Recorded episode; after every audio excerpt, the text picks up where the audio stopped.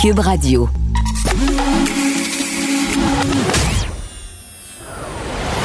Pierre Nantel. Curieux, sympathique, informé. Pierre Nantel. Cube Radio. Bonjour tout le monde. On est jeudi 17 juin. Bon matin. On est euh, dans une belle journée quand même, euh, une belle nuit fraîche. On a bien dormi et je regarde les yeux de Maude qui, de toute évidence, était bien dans son lit. De toute évidence, hein. on a bien dormi. Ouais. C'était super. Et aujourd'hui, donc, on a, on a même une belle journée, pas trop chaude. Et si vous êtes un- donc un être humain, mais profitez bien de la journée d'aujourd'hui parce que demain, c'est la végétation, c'est les agriculteurs qui vont être heureux. On annonce de la pluie et ça va être vraiment nécessaire. On n'a jamais eu un mois de mai aussi sec. Belle journée aussi quand on pense à ce qui s'est passé tard en soirée hier. Moi, j'ai vu que la première période et le début de la deuxième, le Canadien a gagné contre Las Vegas. Oui, t'as as fait le début de la deuxième. Moi, j'ai fait la première période. Je me suis dit, Caroline, c'est 2-0. Fantastique. Euh, en allant me coucher, moi, je m'attendais pas nécessairement à ça, mais vraiment le Canadien qui a, qui a dominé largement la première période euh, contre les Knights à Vegas. C'était le deuxième match de la série, donc on rend ça à égalité avec cette victoire euh, de 3-2. Euh, on s'est fait chauffer un petit peu là, vers la fin, mais, euh, mais finalement, donc euh, les Canadiens qui ont, euh, qui ont tenu le coup, puis on s'amène à Montréal avec une égalité, puis euh, un bon vent, de, un bon souffle là, qui Ben nous oui. donne, euh, ça nous donne un, un bon, euh, Mais je sais c'est pas comment le dire, fou ce mais que ah ça ouais. fait sur le moral en général. hein. Je veux dire, je veux dire, je, je suis certainement pas la, la clientèle la plus euh, passionnée par le hockey, mais je pense que tout le Québec vibre avec cette. Il y a comme on, on se prolonge dans cette victoire-là. Ouais. Puis euh, on, on peut re- reconnaître entre autres que, écoute, je, je suis pas un spécialiste comme je disais, mais Jeff Petrie qui était euh, qui était blessé à une main, qui a joué qui quand même avait que- les yeux rouges. rouge, mais ça c'est. Ça, ça a retenu l'attention beaucoup sur les réseaux sociaux là, avant, avant même que la partie commence. On savait pas trop hein, s'il allait jouer. C'était nébuleux jusqu'à l'échauffement, même en, en avant-match. Mhm. Mais il a joué Euh, un rôle finalement. très grand dans la partie. Il était partout. Oui, très exactement. Puis, moi, dire comme toi, ça a beaucoup. Ils sont tellement dans le spectacle à Las Vegas. J'ai regretté beaucoup de ne pas avoir vu l'ouverture du premier match. Tu m'en avais parlé. Tu m'avais dit que c'était spectaculaire. Puis, il y a même beaucoup de gens du Cirque du Soleil. Tu sais, il y a une tradition du Cirque du Soleil à Las Vegas. Sont impliqués aussi dans ces événements d'ouverture-là. Et, mais hier, je suis persuadé, ça, ça a fasciné les gens, comme tu disais, les yeux rouges de Jeff Petrie. C'est presque comme aux couleurs, de, aux couleurs du Canadien, mais aussi. Ça ne euh, pas de le croiser sur la patinoire. Ça donnait un look assez, euh, assez marrant. spécial. Il y a plusieurs... euh, une couple de blagues sur les, les réseaux sociaux. Donc, le Canadien qui va venir à Montréal devant 3500 personnes au Centre Bell. Ben oui. Euh, c'est le nouveau chiffre. là. donc, euh, admission permise. Puis aussi, ben, hier, euh, Christian Dubé il est allé euh, euh, d'une annonce euh, qui nous a un petit peu pris euh, de court, mais qui est quand même, euh, c'est quand même le fun ce vendredi. Donc, et ce dimanche, entre 17h et 21h. Donc, les soirs prévus de match du Canadien à Montréal, il va y avoir vaccination là, au Centre Bell, aux abords du Centre Bell. Donc, autant pour les gens qui, oui, vont assister à la partie à l'intérieur que ceux qui viendraient euh, simplement pour, euh, pour profiter de l'ambiance, Ben oui. puis être parmi la foule, puis, puis constater le match à l'extérieur, y assister. Et puis, euh, on va écouter Christian Dubé parce qu'il y a comme une récompense qui vient avec ton vaccin. Écoute ça. Alors, c'est un vaccin, un hot dog. Je pense que c'est vraiment une belle initiative du Canadien. Il y a beaucoup de jeunes qui n'auront peut-être jamais eu la chance d'avoir un hot dog au Centre Bell. Ben, venez euh, vous faire vacciner, puis un beau hot dog stimé, relish moutarde. Tout le monde va être. Un bon steamé relish moutarde, j'ajouterais à ça un petit peu de ketchup. Fait que un vaccin, un deuil, un roteux. C'est bien dit. Ça- ça Bon appétit. avec. Ça part avec la- mais, mais effectivement, il y a bien raison parce que, premièrement, peu de jeunes ont les moyens peut-être d'aller voir une partie de hockey. Ouais. Deuxièmement, les hot dogs sont pas donnés au, au Centre Bell. Puis on que- va se le dire, c'est bon, un steamé. Mais surtout Euh, ceux-là. Oui, exactement. Puis en plus, Coco Field aussi a publié un message hier euh, via les réseaux sociaux là, qui a été relayé par euh, Christian Dubé puis François Legault aussi, si je me trompe pas. Euh, comme quoi, si on va se faire vacciner à cette clinique de vaccination-là, qui est sans rendez-vous hein, par ailleurs, vous pouvez vous présenter là à tout moment, 17h et 21h, et vous faire vacciner. Vous pourriez gagner un des 22 chandails officiels des Canadiens identifiés Cofield ou une des 22 paires de billets du match du tricolore pour un affrontement, mais en 2021-2022. Donc, ce sera pas pour le soir même ou pour les séries en cours. Mais c'est beau de voir cet exemple que donne Cole Caulfield, qui veut parler aux jeunes, qui a, il a tellement une portée, tout le monde parle de lui. À, à juste titre d'ailleurs hier, parce qu'un des buts qui a été euh, ben, placé par Toffoli, si je me souviens bien, c'est sur une passe géniale faite par Ouais, Cole Caulfield. Et, et Cole Caulfield, qu'on a toujours mar- on a décrit comme un marqueur né, ben c'est aussi un passeur né de toute évidence. Alors on en est vraiment content. Puis je suis content de voir que le Canadien euh, décide de, de- de faire un geste. Écoute, donner des hot dogs, c'est quand même pas euh, le, le- le coup au couteau temps, c'est sûrement pas une grosse dépense, mais c'est l'idée qui compte, c'est l'intention qui compte, on en est content. Et puis, ben, justement, parlant donc de, de vaccins, euh, aujourd'hui, donc, le comité d'immunisation du Québec a évoqué, en fait, hier, a évoqué que finalement, la deuxième dose euh, idéale souhaitée pour quelqu'un qui a eu l'AstraZeneca, c'est du Moderna ou du Pfizer. C'est un peu surprenant, ça. Oui, c'est une recommandation, comme tu l'as dit, qui a été euh, publiée hier, comme quoi, ben, faudrait un vaccin à ARN, euh, préférablement, le messager, pour compléter la vaccination si on a reçu une première dose d'AstraZeneca. Euh, donc, recevoir un Moderna ou un Pfizer. Ce qui est spécial, c'est qu'en début de semaine, c'est mardi, il y avait un point de presse, puis Christian Dubé, Horacio Arruda prônaient le libre choix de dire, ben, si vous avez eu AstraZeneca, prenez votre deuxième dose AstraZeneca, Ben mais oui. si vous arrivez sur place, puis vous voulez le, le Pfizer ou le Moderna, ben en toute connaissance de cause, vous pouvez choisir ces vaccins-là.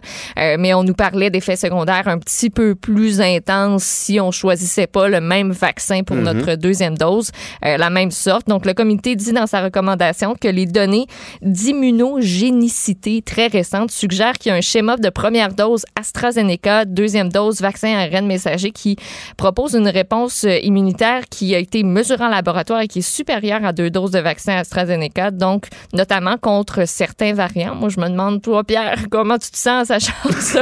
T'as reçu tes deux vaccins AstraZeneca, Mais Benoît aussi. mais bon, regarde, c'est- plate parce que la recommandation, moi, je trouve, arrive très, très tard. Tu sais, je comprends que les données évoluent et tout, mais, mais de, de changer de cap comme ça, ben, je pense qu'il y a des gens, tu sais, mon papa aussi a reçu deux doses AstraZeneca, puis là, on se demande, ben là, est-ce qu'on est moins protégé que les autres? Est-ce qu'on a erré dans ce cas-là en se disant, ben, on s'est tellement dépêché à avoir notre deuxième dose, dans le fond, on aurait dû attendre puis on aurait été mieux protégé. C'est vrai que c'est, c'est, c'est pas agréable à entendre comme nouvelle, mais en même temps, comme tu dis, il faut être philosophe, la science évolue, puis bon, ultimement, si on a besoin d'une troisième dose de rappel pour renforcer le, système de défense, ben on le fera. Mais effectivement, c'est, un peu... On, est, on nage dans l'inconnu, on le dit souvent, même si actuellement le taux de vaccination va très bien, même si on, insiste toujours sur les 18-30 ans qui euh, retardent toujours. On, on est- il, manquerait, selon M. Dubé, un, un- un- un- un- une personne sur trois de ce groupe d'âge-là euh, serait vaccinée seulement qu'à 66% environ. Alors, effectivement, il faut changer ça. Mais bon, soyons philosophes et euh, au, moins, ça va bien. Ceci dit, on évoque qu'il faut euh, à un autre type de vaccin si on a eu l'AstraZeneca en deuxième dose. Pas qu'il faut, mais ça serait recommandé. Ça, do- ça, ça donne en même temps qu'on annonce une baisse de livraison chez Pfizer. Oui, donc le Québec qui va recevoir 600 000 doses de moins que prévu de ce vaccin-là pour les semaines du 5 et du 12 juillet. Donc les rendez-vous qui ont été pris ou déjà devancés là, vont être honorés, mais il n'y aura pas de nouveaux rendez-vous disponibles pour ces semaines-là. Donc ce ne sera pas possible de devancer sa dose de Pfizer à ces semaines-là. Ça va aller un petit peu plus tard en juillet ou encore en août.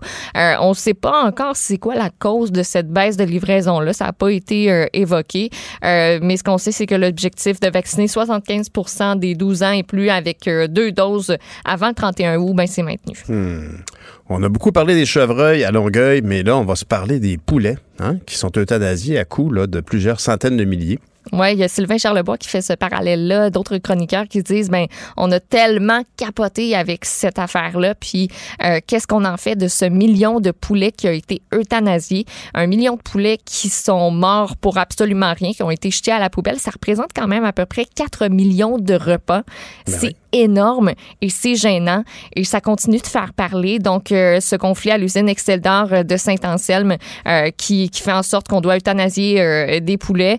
Euh, dans la presse ce matin, moi, j'ai trouvé une excellente lecture euh, pour vrai où on est allé parler à des éleveurs. Un éleveur notamment, Alain Bazinet de Saint-Hyacinthe, qui dit, moi, ma fierté, là, c'est nourrir les Québécois. Et ça, ça s'est transformé en honte de faire du gaspillage parce que lui, il y a 62 000 de ses poulets qui ont été euthanasiés. Puis La manière ça fonctionne, c'est qu'un camion de CO2 qui débarque, on bouche toutes les entrées, les sorties d'air possibles, euh, puis on envoie le CO2. Et finalement, ben, tous ces poulets-là se retrouvent euh, à mourir. Lui a dit, euh, ce- cet éleveur-là, avoir subi un choc quand il a vu ses poulets inanimés après le passage de l'équipe.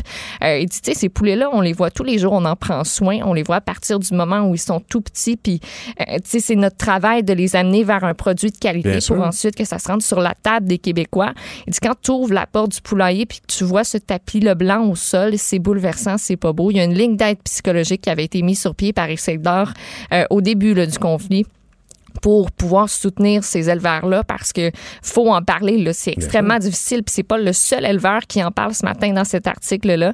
Euh, François Legault a proposé de nommer un arbitre pour résoudre la crise. Hier, il a publié un long message euh, Facebook évoquant notamment lui aussi cette honte-là euh, de voir tout le gaspillage que ça fait.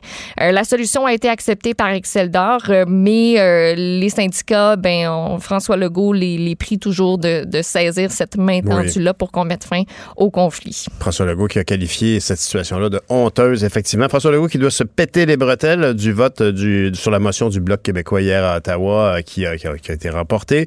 Donc, on reconnaît une forme de nationalisme tranquille, mais ça va donc bien pour le Bloc, ça va moins bien pour le Parti vert. On en parle dans quelques minutes avec Caroline Saint-Hilaire. Salut! Bye. Pierre Nantel. C'est peut-être pas le Nantel le plus drôle au Québec, mais c'est le plus crédible pour parler de politique. Vous écoutez Pierre Nantel, Cube Radio. Femme de tête. Bonjour, Caroline. Bonjour Pierre. Bonjour, Caroline Saint-Hilaire. Parce que j'oublie toujours qu'on nomme pas ton nom de famille, fait que je me. Je, bonjour, Caroline Saint-Hilaire. Ouais, écoute, on va parler du Parti vert. Eh là Hein? là là Je sais pas là si ça te tente ou pas, mais Ben, bon, écoute. regarde, écoute, je vais essayer de pas te faire trop mal. Ben non. c'est inévitable. là. Je veux dire, écoute, c'est- c'est c'est- c'est des chicanes à l'interne qui n'en finissent plus puis qui vont avoir la peau du parti, on dirait. Ben oui, puis en fait, c'est ça. Là, ça fait quelques jours que ça traîne, disons ça comme ça. Il y a eu un premier départ, euh, Jenica Atwin, qui s'est joint au Parti libéral du Canada. Euh, bon, elle semblait dire que euh, tout ça, c'était à cause notamment du conflit israélo-palestinien. Euh, bon, Anna Paul, pardon, la chef du Parti vert, qui est de confession juive, euh, bon, aurait euh, tenu des propos et avec son principal conseiller, comme quoi, bon, que c'était un génocide qui, qui se passait en Israël. En tout cas, c'est pas tout à fait, euh, tout à fait clair les raisons réelles qui, motivent, qui ont motivé euh, Madame Atwin. Euh, mais là, bon, il y a eu euh, une pression de la part du Conseil fédéral du Parti vert, comme quoi que, bon, elle devait, la chef du Parti vert, Madame Paul, s'excuser, se rallier au caucus et changer de façon, de style de, de, de gérer le parti. Alors, on s'attendait à cette conférence de presse hier où elle, elle devait, dans le fond, euh, mettre un peu, euh, calmer un peu les ardeurs et euh, pour pouvoir passer au travers de, de, de, de, de- cette des crise. prochaines semaines, pour, de cette crise-là, mais aussi éviter le vote de confiance, parce que c'était un peu la menace qui planait au-dessus de la tête de Madame, de Madame Paul. Mais là, hier, Pierre, je ne sais pas si tu as vu la conférence de presse, c'est pas ça du tout qu'on a vu. On a vu euh, une Anami Paul très, j'irais même jusqu'à dire agressive, euh, qui blâme Justin Trudeau de, de ce qui se passe dans son parti. Euh, elle parle de racisme, elle parle de sexisme, elle dit qu'elle est la première femme noire euh, chef de parti, qu'elle est consciente que euh, c'est probablement à cause de tout ça qu'il y a une petite, euh, une petite poignée de conseillers au Parti vert qui veulent sa peau, mais elle, elle réitère que, euh, que ça va bien, qu'il n'y a pas de problème. Euh, écoute, c'est, c'est, il y a quelque chose, là. Je veux dire, ça, ça, ça m'a presque rappelé un peu Martine Ouellette au bloc. Ben là. voilà, Il- Caroline. Peux-tu imaginer une situation pareille dans un vrai parti organisé, mettons comme le Parti libéral ou le Parti conservateur ou le Bloc? Jamais on laisserait une telle chicane à la tête se dérouler en public. C'est Ah, épouvantable. c'est ça. Ben c'est ça. Tu, tu, tu connais mieux le parti que moi. Je sais pas ce qui se passe exactement. Est-ce que c'est vrai ce que dit Madame Paul? Est-ce qu'il y a une poignée d'extrémistes euh, qui aiment pas le style de Madame Paul? Parce que hier, elle répétait sans cesse euh, qu'elle a eu le vote de confiance des Ben membres. oui. C'est pas, c'est pas à des, des, des militants euh, de demander sa tête. Mais c'est Euh, surtout pas au personnel de demander sa tête. au c'est- c'est personnel, ça. exactement, exactement. Donc euh, c'est un peu ça ce qui se passe. Mais hier, c'était pas une chic conférence de presse parce que euh, bon, elle a même refusé. Ça, ça a pas été long. Là, je pense qu'elle a fait cinq minutes de questions-réponses. Mhm. euh, Puis elle s'est poussée rapidement. Euh, puis même, elle interpellait les journalistes en disant voyez-vous, j'aime pas le ton sur lequel vous me parlez. Euh, bon, c'est sûr que habituellement, un parti politique fait ses chicanes en privé. Voilà. Là, c'est en train de se passer sur la place publique. Mais est-ce que le Parti vert a les moyens de se payer une chicane comme ça à quelques semaines ou à quelques mois d'un déclenchement d'élection? Je suis pas certaine Ben que non, ça va motiver un- les C'est une hein? catastrophe. C'est une catastrophe. Puis moi, je peux te dire, en tout cas, qu'effectivement, l'ayant vu de l'interne, le Parti vert, c'est un parti de gens de conviction environnementale. C'est ça qui les fait carburer. Ce ne sont pas des politiciens professionnels. Et cette professionnalisation-là du parti va devenir nécessaire. Euh, on, le voit partout. C'est la même chose pour Éric Duhem avec son Parti conservateur du Québec. Ça part avec des convictions. Puis là, après ça, il faut que le parti se structure, fasse appel à des gens qui vont réussir à gérer un parti parce qu'il y a des objectifs à atteindre. C'est très spontané, tout ça. Et effectivement, il y a comme un- une guerre des clans à l'intérieur du Parti vert. Et puis, honnêtement, une, telle situation, à, à- à écoute, les élections euh, vont dans deux, trois mois, gros maximum, tout le monde en convient.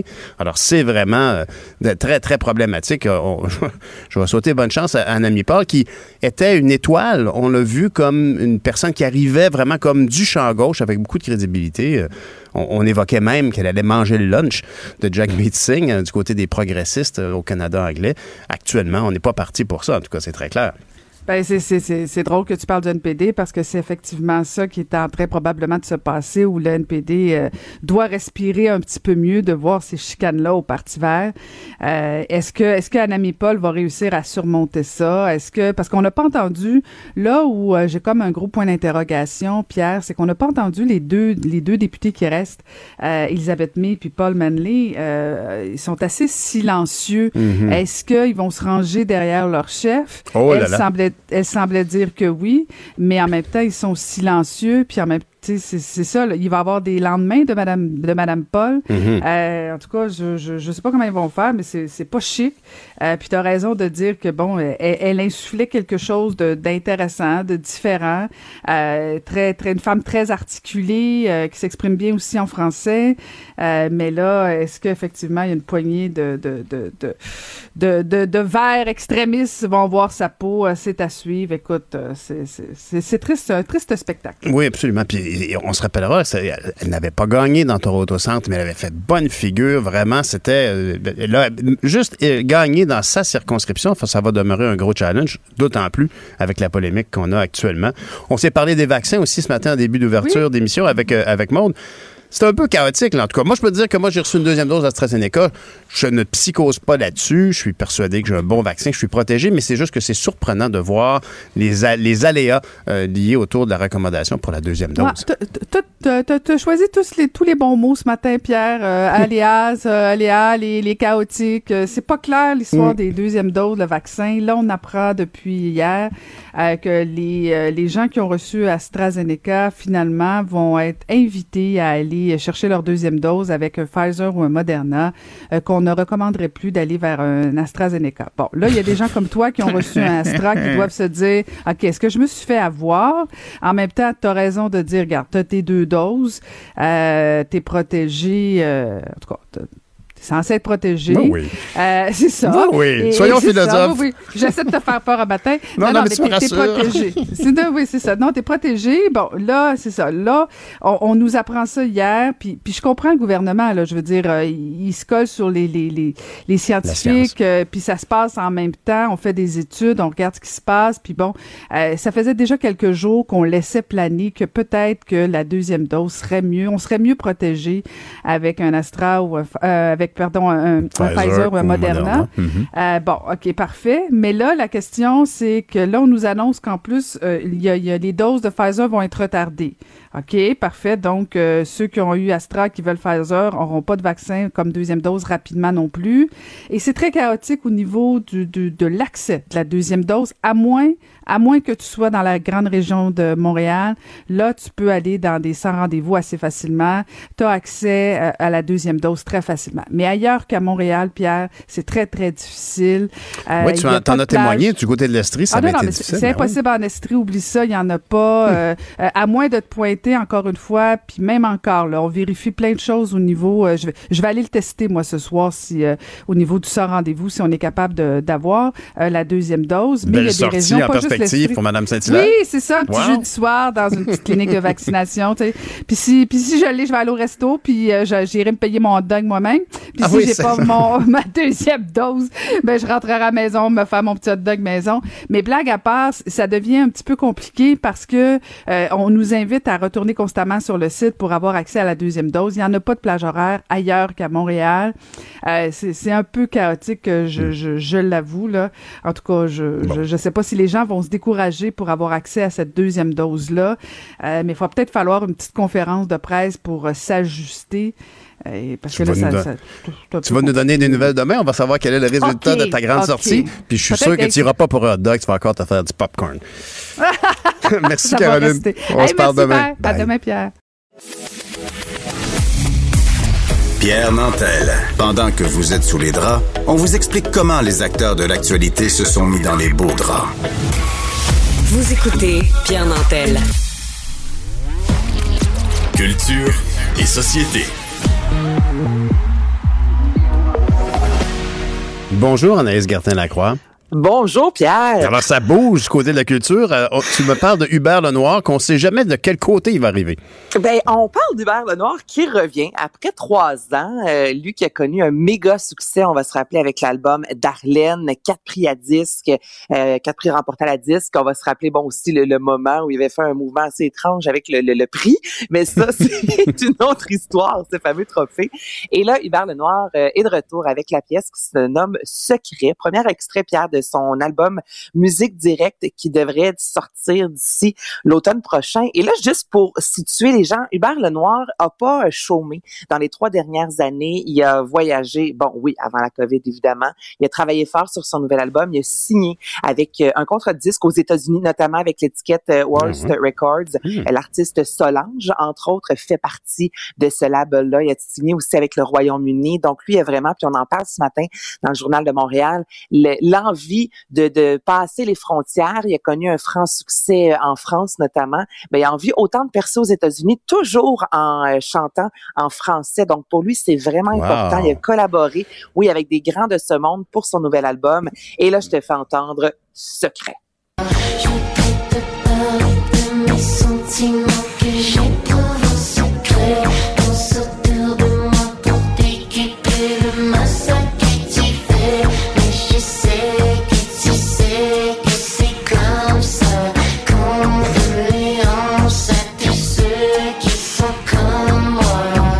Assez Écoute, ouais. Mais c'est particulier. C'est du Hubert Lenoir. Euh, je vais t'avouer que ça me déplaît pas comme chanson. Mhm. Le vidéoclip qui est, ma foi, assez euh, cocasse. Donc, on voit un Hubert Lenoir euh, maquillé en moufette qui tente de plaire aux garçons sportifs de l'école. Donc, euh, euh, encore là, je pense que c'est certains vont l'adorer, d'autres vont dire Mhm. encore ben que c'est ça. Mais c'est l'ADN d'Hubert Lenoir. C'est la marque de commerce d'Hubert Lenoir. Ça plaît pas à tous, mais quand on aime, on aime solidement. On l'a vu notamment avec ses fans qui l'ont suivi là, Ben depuis, oui. euh, depuis le début. Puis moi, ben, je, je, je pense que ça va être peut-être dans mes coups de cœur Cube Musique, je te dirais. Ah, bon, bon, bon, bon, on verra ça demain. Mais, mais On quand je ça dis qu'on. demain. il- il- il- là, il a signé avec un, un label, tu- un label qui l'accepte en français. C'est ça qui est intéressant. Oui, Donc, un label américain en français. Donc, Et c'est le, c'est le label, excuse-moi, c'est le label de, que- qui a signé Solange. Tu parles de Solange, la sœur de Beyoncé, non? là? la sœur de Beyoncé. OK. Ouais, fait que c'est gros, là. Hmm. C'est ça qui se passe. Donc, Puis il y a beaucoup de liberté artistique. Ben, ben, tant mieux. Tu veux me parler de télévision aussi? On parle d'une émission qui était très populaire, qui en arrive à, sa, à la fin, finalement. Exactement. Donc, c'est Sébastien Diaz, Bianca Gervais qui en ont fait l'annonce hier sur les médias sociaux. La fin de format familial après huit saisons. Écoute ça. Mais Et on- Sébastien, moi, oui. tu veux nous annoncer quelque chose? Oui, euh, on parle de la huitième saison. Ce sera, mesdames et messieurs, la dernière saison de format familial. On termine cette grande aventure-là avec vous tout l'automne. On aura 12 beaux épisodes pour vous. On veut vous rassurer sur deux choses. D'un, c'est pas parce qu'on se divorce. Au Non, contraire. on se tape pas ses nerfs. Et exactement. Et aussi, on, on va, on sera pas larmoyant cet automne. Ben non! Au contraire, on sera en mode Donc, ça débutera, Pierre, le 8 septembre, et ça jusqu'en décembre prochain. Les deux qui ont dit avoir la tête et le cœur remplis d'idées pour la suite des choses. Donc, euh, on, on connaît ce, ce couple-là qui est euh, solide à l'écran et derrière, je vous dirais l'écran. Donc, Ben c'est oui. sûr qu'il va y avoir d'autres projets. Euh, ça a vraiment, euh, moi, j'écoutais ça, j'étais même pas enceinte, puis j'embarquais dans l'émission parce que ça m'interpellait quand même, même si je n'étais pas encore maman. Les montées de lait, ça, ça a vraiment, ce segment-là, montée de lait qui a fait un tabac sur les médias sociaux. Donc, ça a vraiment, mais vraiment été un franc succès pour euh, format familial qui tire à sa fin. Ben, c'est vrai que quand, quand as un vrai couple qui te parle de famille, ça interpelle. C'est Ben oui. souvent l'in- l'in- l'ingrédient secret. Moi, je me souviens, euh, dans, dans le cas de Don Juan, entre Marie-Ève Janvier et Jean-François Brault, il n'y a aucun doute que le succès de Don Juan, entre autres, était lié au fait que ces deux-là s'aimaient pour vrai, puis qu'on le savait pas, puis on pouvait se sentir. Fait que c'est important. Il y avait cette un petit quelque chose, Ben oui, là. très clair. Il y a un petit quelque chose de format familial, puis ils nous ont rassurés. C'est pas parce qu'ils se divorcent. Bon, ben, tant mieux. Hey, Il y, a- il y a quelque chose qui a marqué euh, ça- des- les générations, en tout cas pour moi, les femmes de 20 à 30 ans ont grandi sur la musique Oui. des Spice Girls. Pas grandi.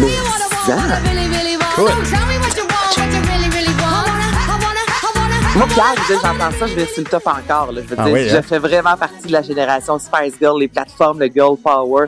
Wannabe qui célèbre cette année son 25e anniversaire. Donc là, les filles, bon, il y a déjà une rumeur de tournée qui circule depuis un certain temps. Ça, c'est à suivre. Et là, il y aura un, euh, un petit album, en fait, soit un EP qui sortira, Wannabe 25. Cet album-là va offrir des nouvelles versions de Wannabe, dont une version radio originale, donc plus écourtée, une version jamais entendue. Nouvelle chanson également, Feed Your Love. Donc, le 9 juillet prochain, il y aura tout d'abord euh, le CD. Ensuite, des cassettes sortiront parce Ben que moi, voyons, la cassette. ils vont pas Ben sortir oui, des toi. cassettes. C'est très drôle. On sort des cassettes, des CD, des vinyles à partir du 23 juillet. Là. Donc vraiment, euh, ben, les fans ont acheté des albums, des CD, des cassettes. J'en fais partie. Et euh, les Spice Girls ont lancé aussi avec le mot-clic I am Spice Girl. Donc elles invitent les fans à raconter euh, dans une courte vidéo, dans des photos, à quel point les Spice Girls ont été importants. Euh, euh, le- la formation est importante pour euh, pour elles. Donc moi, je, ça m'excite au bout. Ça. Ben, ben, c'est certain en tout cas que c'est c'est marquant pour une génération. Puis ça, on se souvient des Mania, films. Ben oui. fou, là. Puis les films étaient bons d'ailleurs. Moi, je me souviens, il y avait, y a-tu eu deux films ou un seul, mais Il y a c'était eu très bon. un seul film que j'ai vu je sais plus combien de fois au cinéma, Spice of Your Life. Oui, c'est ça, c'est un peu dans l'esprit des films des Beatles, très comique, des situations un peu étranges, vraiment. Exactement. Que de sourire. Merci Anaïs. On- se reparle demain. demain. Bye. Pour une écoute en tout temps, ce commentaire d'Anaïs Gertin-Lacroix est maintenant disponible dans la section balado de l'application et du site cube.radio. Tout comme sa série balado, Culture d'ici, un magazine culturel qui aligne entrevues et nouvelles du monde des arts et spectacles. Cube Radio. Cube Radio. En direct à LCN.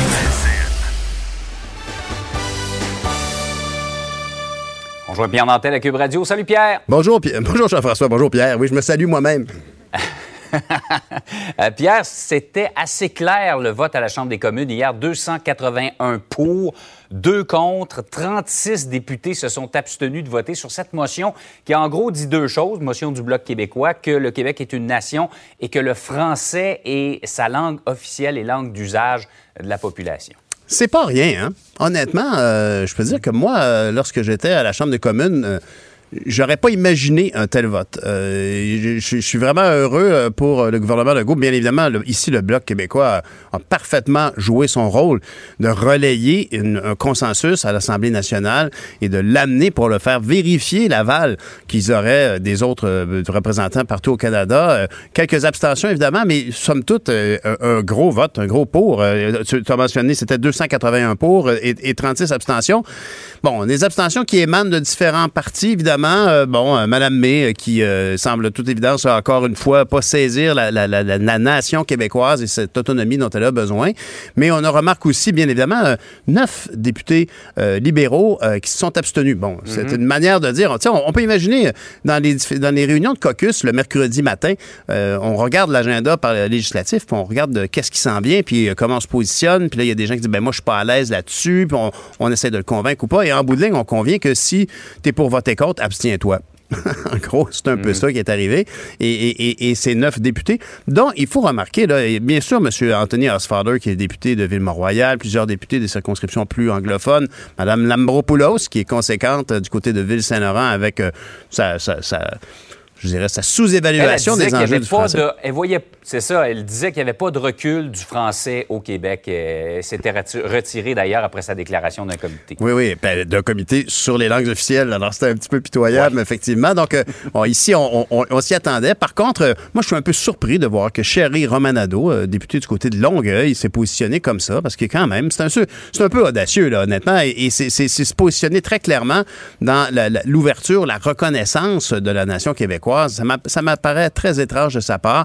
Euh, bon, on sait aussi que la députée néo-démocrate Léa Gazan, euh, elle, a, décidé de s'abstenir en évoquant que pour elle, il y avait quand même un, un- enjeu relativement à la reconnaissance des Premières Nations au Canada. C'est des arguments qui sont dont on peut évidemment discuter. Mais c'est surtout euh, vraiment comme le beau risque qui est évoqué ici un peu par, euh, par euh, François Legault, d'arriver avec cette approche-là dans le texte de la Constitution, d'inscrire ceci, d'inscrire le fait que la, la- la langue du Québec, c'est le français. C'est- couronné de succès, euh, finalement, en bout de ligne, puisque on, peut, on part de là maintenant. On reconnaît que le Parlement canadien dit, ben oui, c'est vrai que le, Québec peut modifier ce texte-là. Bon, là, on pourra discuter longuement avec des constitutionnalistes sur l'ampleur de l'importance de ces clauses de l'article 45 dans la Constitution en question, sur les, espèces de, mini-constitutions de chaque province. Euh, on peut discuter de l'importance de ça. Tant qu'à moi, en tout cas, ce n'est pas une constitution comme telle que le Québec pourrait, dont le Québec pourrait se doter, mais c'est révélateur d'une approche très bien, bien calculée. Il faut se rappeler euh, que le consultant principal de Simon Jolin Barrette là-dessus a été Benoît Pelletier, qui avait été très malade de la COVID et Ouais. qui, dès qu'il est revenu euh, finalement en, en mesure de, de- de- de- réfléchir et de parler, a- s'est empressé d'ouvrir cette porte dans, dans- dans- dans la stratégie euh, de la CAQ, dans la stratégie de Simon Jolin Barrette, et on en félicite parce que c'est une avancée très claire. Maintenant, est-ce qu'on pourrait euh, euh, ajouter autre chose? Quand on voit à quel point la loi 21 est une pomme de discorde au Canada anglais qui voit là une, une- une hérésie absolue euh, devant la- la- l'approche multiculturaliste du Canada, ben, on peut se demander, est-ce qu'on, on- tant qu'à faire, on pourrait pas ajouter justement cette notion d'interculturalisme pour le Québec dans cette même clause ici? Si on pouvait convenir de ça, on aurait les coups des franches au niveau de notre gestion de l'immigration puis de notre façon d'accueillir les gens, de bien les accueillir chez nous, dans notre modèle euh, pour faire un Québec métissé serré. Euh, c'est quelque chose qui, j'emprunte cette formule à, à Boucard Diouf, mais, on pourrait, on pourrait imaginer que ben, si ça a marché une première fois, on peut-tu insérer d'autres notions comme celle-là? Ce serait euh, un, un- un effort très louable. Et je sais que le Bloc québécois avait déjà fait ça. Euh, Monsieur Beaulieu avait déjà présenté une notion qui, une motion qui a été évidemment refusée, mais qui voulait euh, exclure euh, le Québec de la loi sur le multiculturalisme. Il ne restait qu'à ajouter donc que le Québec euh, voulait intégrer ces nouveaux arrivants dont on a tant besoin dans une forme d'interculturalisme, qui est un modèle subtilement différent, mais qui fait toute la différence pour le Québec. Euh, on peut se demander en terminant, qu'est-ce que où ce- cette motion-là se situe par rapport au projet de loi fédéral là, sur les langues officielles qu'on Ben est en oui. train d'essayer de présenter? là? Ben, tu as raison. Mais Mélanie Joly peut vraiment avoir le sourire d'un chat qui a avalé le canari parce qu'effectivement, avec sa- sa- son projet de loi, elle vient un peu comme euh, gommer euh, l'approche fédérale qui s'avère compatible selon elle. Évidemment, ici, là, il y a toujours la juridiction ici qui, qui devrait protéger le français, le Québec ou Ottawa. Et à ça, elle répondra, ben nous, on veut pas, on veut protéger le français, on veut pas s'ostiner. C'est pour ça qu'elle sourit. On en discute euh, d'ailleurs de cette motion avec Yves-François Blanchet dans une vingtaine de minutes. Pierre, passe une belle journée. Salut, vous autres aussi. Bonne journée. Salut. Pierre Nantel. Une voix aussi douce qu'une fraîche odeur de café. On se tanne jamais. Vous écoutez Pierre Nantel. Le, le commentaire de Michel Girard. Une vision des finances pas comme les autres. Bonjour, Michel. Salut Pierre. Je parlais justement avec Jean-François Guérin du modèle interculturaliste du Québec versus le multiculturalisme canadien, parce que faire face à la demande euh, de pressante des employeurs d'avoir plus de main-d'œuvre et aller la chercher ailleurs chez des nouveaux arrivants qui seraient bien accueillis au Québec en bonne et due forme, ça serait une clé de solution, ça serait une, une clé de solution, c'est une solution ou une clé, un des deux. Mais clairement, ici, euh, euh, le gouvernement, François Legault, fait la sourde oreille à cette demande-là qui est présentée par les entrepreneurs. Ah oui, il veut rien savoir. Pas question pour, euh, pour euh, le gouvernement caquiste euh, d'augmenter l'immigration. Mais en tout cas, à moins qu'il change d'avis dans quelques mois, là. Mais pour le moment, il n'y en est pas question. Or, et c'est ça, ça cause un problème. Euh, un grave problème pour euh, les entreprises. Regarde, il y a eu un sondage là, qui a été fait récemment par la Fédération canadienne d'entreprises indépendantes, la section Québec, là, 980, en fait, 1000, 1000 membres, 1000, 1000, en- 1000 membres, c'est 1000 entrepreneurs Mhm. ont été interrogés et puis euh, 3 sur 5 là, c'est gros, là, 3 sur 5 là, euh, disent, souhaitent que le, euh, le gouvernement Legault adopte des mesures pour attirer des immigrants dans les régions. Parce que le grave problème là, de la pénurie de main-d'œuvre, il est très, il est très grave là, de- du côté euh, des, des, des régions. On a de la difficulté euh, à trouver euh, preneurs pour euh, un grand nombre de postes de postes vacants. Tu te rappelleras que en début de semaine, là, je, je- je t'avais mentionné que c'est au Québec qu'on retrouve le pire problème de la pénurie de main d'œuvre. Mhm. À la fin mars, là, mais là c'est pire, évidemment, on doit avoir dépassé les 200 000. À la fin mars, il y avait 181 000 postes vacants. Ça, ça veut dire que maintenant que l'économie est déconfinée quasi totalement, euh, là, ça doit être rendu au-dessus des 200 000 postes. Alors, le problème que ça pose, selon le sondage, en tout cas, qui a été fait, tu vois, les entrepreneurs, euh, de, ah, bon, il y avait trois graves conséquences. Premièrement, les entrepreneurs sont obligés de travailler plus d'heures pour pallier au manque d'effectifs, mais ça, c'est une chose. là. Alors, la moitié d'entre eux, 51% c'est quelque chose, là, je pense là. mais 26% ont dû refuser des ventes et des contrats à cause de la pénurie de main-d'œuvre.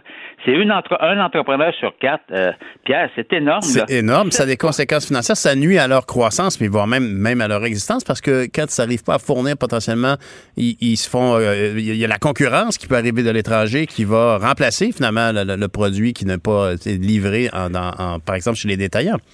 Tu vois, la PDG de, de- du, du groupement manufacturier et exportateur du Québec, Véronique Prou, disait qu'actuellement, il y a un très grand nombre d'entreprises qui perdent des millions et des millions de dollars par semaine là, de, de revenus à cause euh, de, la pénurie de main-d'œuvre.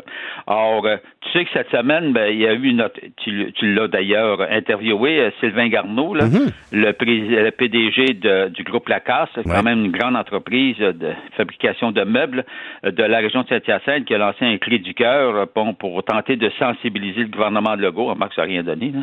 Le gouvernement Legault pour attirer des immigrants en région. Lui, par expérience, euh, lors des années 2015-2020, ce qui l'a sauvé à l'époque, c'était justement les nouveaux arrivants. Là. Alors, ce qui lui a permis d'être une source, sa, sa principale source là, pour euh, combler les postes, les postes vacants. Alors, tu sais, regarde, là, c'est pas, c'est bien beau le gouvernement là, qui dit qu'il ne veut pas augmenter, euh, il veut pas augmenter le, le nombre d'immigrants. Mais tu sais, quand tu as le Conseil du patronat, la Fédération canadienne d'entreprises indépendantes, le regroupement manufacturier et exportateur, les chambres de commerce, dont évidemment la Chambre de commerce Montréal mé- métropolitain, tout le monde dit que ça nous prend, qu'il faut augmenter l'immigration. Le gouvernement fait la sourde oreille. Écoute bien. C'est vraiment sais, Le triste. gouvernement, il pense que c'est lui qui a, le- qui a la vérité. Ben, c'est parce qu'il il oppose le besoin des entrepreneurs à, à la, à, à la, comment on appelle ça, pas la robotisation, mais à la, la part de technologie pour avoir besoin de moins de monde et avoir donc de moins d'employés, mais à meilleur salaire. C'est bien malheureux. Est-ce que je t'ai déjà raconté à quel point c'est très concret? L'autre jour, j'étais dans un centre de jardin et je voulais avoir euh, une terre, là, tu sais, pour, le, pour, le, pour Ouais. faire un, un- un potager. Et, Ouais. et- et je voulais une, une terre qui contenait de la sphène et tout ça. Puis il y a une entreprise du côté de Rivière-du-Loup, Rimouski, qui, euh, normalement, en fait, c'est, ça, c'est le produit qu'ils vendent. Ils en vendent beaucoup. Ben, ultimement, le- le vendeur m'a dit, écoute, on n'en a pas eu cette année. Ils n'ont pas de main-d'œuvre. C'est grave, c'est très grave. Et c'est une entreprise tout à fait en région, dans le bas du fleuve. Et l'immigration en région, euh, le premier exemple qui me vient en tête, évidemment, c'est Boucard Diouf, qui, à, quel- à quel point il a Ben apporté, il apporte à la culture québécoise. Il raconte à quel point c'était agréable pour lui, cette intégration en région. C'est une autre histoire, effectivement, pour, euh, comme le disait M. Lacasse, d'amener quelqu'un en région qui va pouvoir ultimement a- accéder Ben à oui. un logis, à acheter une maison, à avoir des enfants Ben à oui, l'école qui ben vont oui, s'intégrer parfaitement. Ça facilite, ça facilite en plus euh, euh, Bon, alors, euh, non, j'écoute, je comprends pas cette stratégie euh, du gouvernement de, Mhm. du gouvernement Legault de, de en fait, de limiter, de continuer à s'entêter euh, puis à faire la sourde oreille euh, devant le besoin de- d'augmenter l'immigration. Je te dis pas que ça va tout régler les problèmes de postes vacants, mais, mais, mais en tout cas, ça le réglerait sûrement en partie. Ça pourrait pas être pire qu'à l'heure actuelle. La situation est dramatique. La situation est dramatique. Qu'est-ce Tout à que tu fait. veux, Et, tout à fait. Et effectivement, si on pouvait simplement mieux accueillir nos immigrants et s'assurer de, Oui. les, de les franciser et qui, co- et qui comprennent parfaitement dans quelle euh, partie du Canada ils arrivent dans une, dans une région, dans une, dans une nation distincte, si on peut leur exprimer clairement à quel point le français est important pour nous, puis le respect de nos Oui, valeurs. Il faut savoir, Pierre, que les enfants de- des immigrants, eux, ils, ils posent, il n'y a pas de problème, ils Ben, clair. s'intègrent, là. Tout à fait. donc.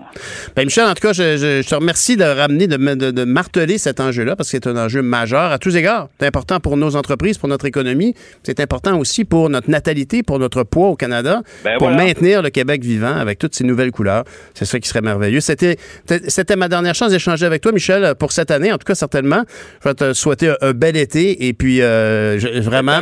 Pierre. Merci. Puis je peux te dire, en tout cas, à quel point les gens, euh, au niveau politique, t'écoutent chaque matin. C'est vraiment quelqu'un dont le point de vue est, est- est- est très important pour tous les grands décideurs. Alors, je te félicite et c'était un privilège de m'entretenir avec toi depuis maintenant un an, Michel. Salut. Merci, Pierre. Bye. Bonne journée. Ancien député de la Chambre des communes, directeur artistique et ingénieur de son, Avec Pierre Nantel, entendez l'actualité. Sans fausse note. vous écoutez Pierre Nantel, Cube Radio. Le hockey a tellement évolué, les jeunes maintenant, ils ont des skills comme ça se peut pas. Puis ces kids-là, ils rêvent à... Jean-François Barry. Un animateur pas comme les autres. Bonjour, Jean-François Barry. Bon matin, Pierre Nantel. J'imagine la banane dans ton visage, le sourire euh, pété jusqu'aux oreilles. Quel match hier. Quel... C'est bon pour le moral. C'est bon pour le moral. Euh, écoute, l'autre fois, on me demandait euh, dans une émission pourquoi j'aimais autant le hockey, puis je pense que c'est à cause que une équipe qui travaille, une équipe qui suit le plan de match, puis qui est déterminée au hockey, même si on a peut-être moins de talent que l'équipe de l'autre côté, on est capable d'aller chercher le match, et c'est ce que le Canadien a fait Hum, hier, hum. victoire de 3 à 2 contre Vegas. Euh, ça a été une fin de match euh, excitante. Je vais vous en reparler dans les prochaines minutes. D'ailleurs, je pense que ce matin, aujourd'hui, sera une des journées les moins productives au Québec euh, au travail parce que Tout le monde On veut s'asseoir à la machine à café pour parler de la game de hockey. Ah oui, puis on s'est couché tard. Là. Ah oui, c'est Euh, on va te dire de quoi? On a les yeux rouges à peu près comme Jeff Petrie euh, ce matin qui, euh, qui a un petit problème aux yeux. Hier, Quelle il avait les yeux comme un, comme un vampire. Fait que, ouais, la, mat- la partie s'est terminée quand même tard parce que le, le, le match est à 21h à Vegas, hein, mais il y a un petit show au début, eux autres. hein. Ah il y a oui. comme un 15 minutes avant que ça commence. Que, bref, ça, ça finit presque à minuit hier soir. Mais c'est pas important. L'important, c'est que le Canadien a gagné 3-2. Je te résume ça. Première période, le Canadien qui est sorti et vraiment sorti des blocs. là. Beaucoup de travail, beaucoup d'opportunisme aussi de la part du Canadien. Et Armia qui a ouvert le pointage avec 6 minutes de jouer. Et là, on s'est dit, oh, le Canadien est en commande, euh, aux commandes 1 à 0 déjà. Euh, on sait quand on prend les devants, on joue mieux. On a souvent parlé de ce fameux premier but. Et là, le Canadien qui continue malgré tout de travailler. Et finalement, c'est Tyler Toffoli sur un cadeau de Marc-André Fleury. là. C'est un cadeau, il est passé entre les jambes, qui fait 2 à 0. Et là-dessus, tout un jeu de notre jeune Cole Caulfield. Ah. Ah, incroyable. Écoute, il, il reçoit la rondelle, il est en, en haute zone, là, dans le haut des cercles, et il fait deux, trois enjambées, et tout le monde, en tout cas moi dans mon salon, et si je me fie au déplacement de Marc-André Fleury, comme c'est un sniper, ce gars-là, tout le monde s'attend à ce qu'il va dégainer. Il- Mhm. quand il a la chance, son entraîneur lui a demandé de lancer. Et il a l'intelligence au jeu, la lecture de jeu, de faire la petite feinte de lancer et de donner ça de l'autre côté à Tyler Toffoli. Tout le monde se fait prendre dans le déplacement. Ce jeune-là va être vraiment très bon pour le Canada. Il m'impressionne de plus en plus depuis le début des séries. On se demandait quel genre de joueur on avait repêché, mais c'est un gars qui va faire une soixantaine de points par année dans la Ligue nationale de hockey parce qu'il est capable de marquer, il est capable de passer et il est dangereux dans plein de facettes du jeu. Puis s'il est capable déjà de s'adapter dans un match de série où est-ce qu'il n'y a pas d'espace puis où est-ce que l'enjeu est, est aussi grand, imaginez là, un mercredi soir, un petit match euh, tranquille là, contre les Blue Jackets de Columbus, il va être phénoménal. Ben, en tout cas, bon, tu, me l'avais, hein? tu me l'avais très bien décrit comme ça quand on évoquait d'aller le chercher. Effectivement, le miracle Cole Caulfield se produit. Puis en plus, on le voit aujourd'hui, participer à l'effort de vaccination. Il incite les jeunes à se faire vacciner. Ouais, il offre plus. 22 chandails, 22 billets, 22 paires de billets, euh, des chandails autographiés. Écoute, c'est, vraiment fantastique. Euh, On, on- on est tellement, en plus, euh, touché par la joie de ses parents qui ont, qui- qu'on a vu la dernière fois. C'est, vraiment fantastique. C'est une très belle histoire, fait du bien à tout le monde. Et euh, Ouais, c'est, frappant. Puis la, la- la passe d'hier était absolument magnifique. Bien la joie de ses parents, mais la, la sienne aussi. Je veux dire, Oui. il réussit à s'amuser. Là. Tu, sais, tu vois qu'il carbure à ça, qu'il a du plaisir. Il est en, il est en finale d'association. Il pourrait être stressé comme une barre puis pas être capable de produire. Ben non, au contraire, tu vois qu'il s'amuse à faire ça. C'est vrai, hein, et on Puis, voit qu'il sourit en patinant. allez, oh, Ouais. Il a l'air d'avoir. Et, et c'est l'inverse. Tu parlais des yeux de Jeff Petrie. Moi, j'ai l'impression qu'à Las Vegas, ça les a impressionnés. Honnêtement, là, c'est comme la détermination. J'ai l'air malade, j'ai mal aux mains, j'ai les yeux rouges, puis je suis pas de bonne humeur. Tasse-toi. Ouais. En fait, Vegas, euh, je suis pas sûr qu'ils ont été impressionnés par Jeff Petrie comme Oh non? par la sortie du Canadien. Mhm. Bon, je pense pas que des yeux rouges, là, ça les énerve bien, bien. mais ils ont dormi un petit peu en début de match, euh, les, les- les Golden Knights euh, hier.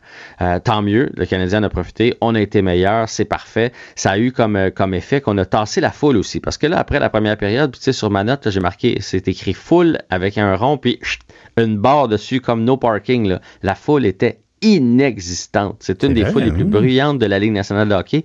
On s'est arrangé pour leur- les, les, les, les faire taire, euh, puisque ça s'est poursuivi en deuxième. C'était 2-0 fin de première, et là, euh, Byron a fait 3-0, puis là, on s'est dit, c'est parfait, c'est parti. En plus de ça, le- notre désavantage numérique qui fonctionnait super bien, ça, c'est ça, ça va être un gros enjeu d'ailleurs, si on peut continuer à contenir comme ça l'attaque à 5 des Golden Knights. Et pour moi, le jeu du match, c'est l'arrêt de Carey Price contre Martinez, un déplacement euh, gauche-droite là. Euh, écoute, dans mon salon, j'étais convaincu qu'il avait marqué. Il y a des joueurs des Golden Knights qui ont levé le bâton. Il y a des partisans qui ont célébré. Et puis là, l'arbitre a sifflé. Là, tout le monde s'est demandé où est, est où la rondelle, est où dans le fond du but, comment ça se fait qu'on la voit pas? Il y a même des gens de Vegas dans les spectateurs qui ont continué de célébrer. Ils étaient sûrs, sûrs, sûrs qu'ils étaient dedans. Mais finalement, il a réussi à la faire dévier dans les, dans les estrades et ça a gardé le compte 3-0. Finalement, malheureusement, fin de deuxième période, le but qui a tout changé.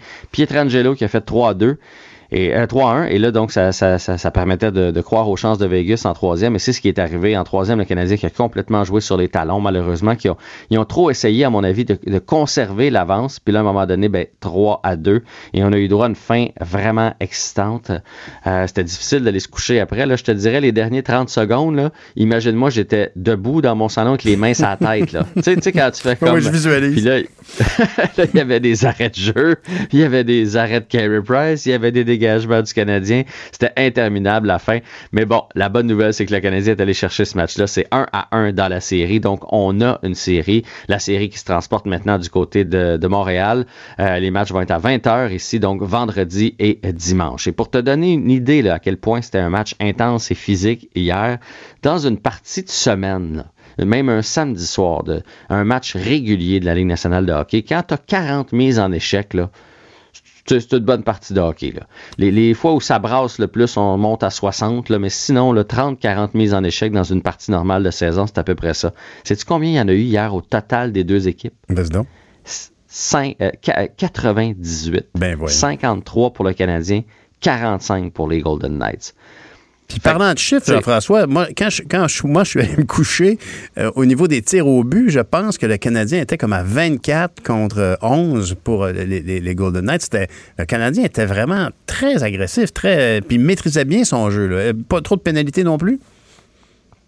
Mais en fait, tu vois, ça revirait de bord parce qu'effectivement, le Canadien qui dominait par à peu près 7-8 tirs au but, malheureusement, ça a terminé 31-23 en faveur de Vegas. Oh, c'est pour ça que je te dis, c'est pour ça que je te dis, le, dernier euh, 25 minutes de jeu a été complètement à l'avantage des Golden Knights. Pas certain. C'est sûr qu'à 3-0 avec Carey Price, c'est tentant de dire bon, mais nous, on n'attaque plus puis on se défend. Mais euh, on s'est défendu peut-être un peu trop longtemps. Ça va être quelque chose qui va être à revoir là, pour, euh, pour le Canadien. Le petit but de Paul Byron pour faire 3-0 avait l'air banal en fin de deuxième période, mais finalement, il a pris tout son sens. Ben Euh, oui. Concernant les avantages numériques puis les pénalités, ça, tu vois, c'est le Moses d'arbitrage dans la Ligue nationale de hockey. C'est impossible. Hier, les Golden Knights ont eu aucune pénalité de la partie. Dans un match aussi intense, aussi physique, où est-ce qu'ils se distribuent des Mhm. coups de bâton, des coups de main, des, des- des mains dans le visage après le sifflet, euh, de l'accrochage de quand on peut en faire, de l'obstruction quand on peut en faire, ça se peut pas. Ça se peut juste pas qu'une équipe ait commis aucune infraction. Puis ça, c'est quelque chose qui est bien dommage dans la Ligue nationale de hockey. Qu'on en laisse passer un petit peu plus, je peux comprendre, l'intensité est à son maximum, mais deux pénalités euh, du côté du Canadien et aucune du côté de Vegas, c'est impossible. Euh, à part Price et Cofield, je veux juste dire qu'Armia a joué une solide partie. D'ailleurs, Mhm. c'est lui qui a ouvert le pointage. Et Corey Perry, c'est tout un guerrier. Encore une fois, hier, il a été très bon. Il a été euh, hargneux, tenace. C'est souvent lui qui montre le chemin, je trouve, aux autres. Alors, chapeau à Corey Perry. C'est une belle et du côté des Golden Knights, ben la bonne nouvelle, c'est qu'il n'y a aucun attaquant qui a marqué hier. C'est encore une fois Pietrangelo, le défenseur, qui a marqué les deux buts. L'attaque des Golden Knights ne va pas si bien que ça. Si c'était pas des défenseurs, les, les défenseurs ont marqué euh, cinq buts jusqu'à maintenant sur euh, les six de Vegas. Donc, c'est énorme. Alors, ça va être à surveiller, là, ça, euh, cette espèce de petite léthargie de Stone, de Pacioretty, de Marchesso du côté des Golden Knights. Ben oui. Là, tu t'attends à quoi comme. euh, Qu'est-ce qu'on peut faire là, pour soutenir les Canadiens là, pour le match? Est-ce que ça va être l'avantage de la patinoire, les 3500 spectateurs? Ça peut faire la différence?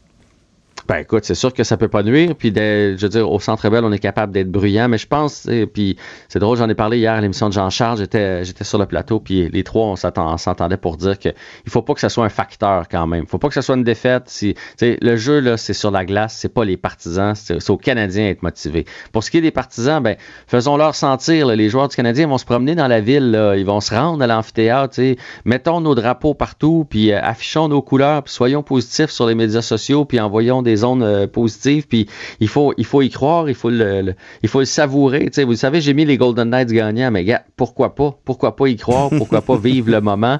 Puis euh, si le Canadien est capable d'aller chercher une des deux parties à Montréal, ben on retourne à Vegas dans un 2-3, là. Puis plus on, part, plus on pousse ça loin, plus la série peut basculer d'un côté ou de l'autre. Écoute, c'est beau de voir un homme de ton expérience reconnaître qu'il espère avoir tort. Je te, je te le Ben souhaite. oui, je te le souhaite. Certain. Parle-moi donc un peu de l'euro.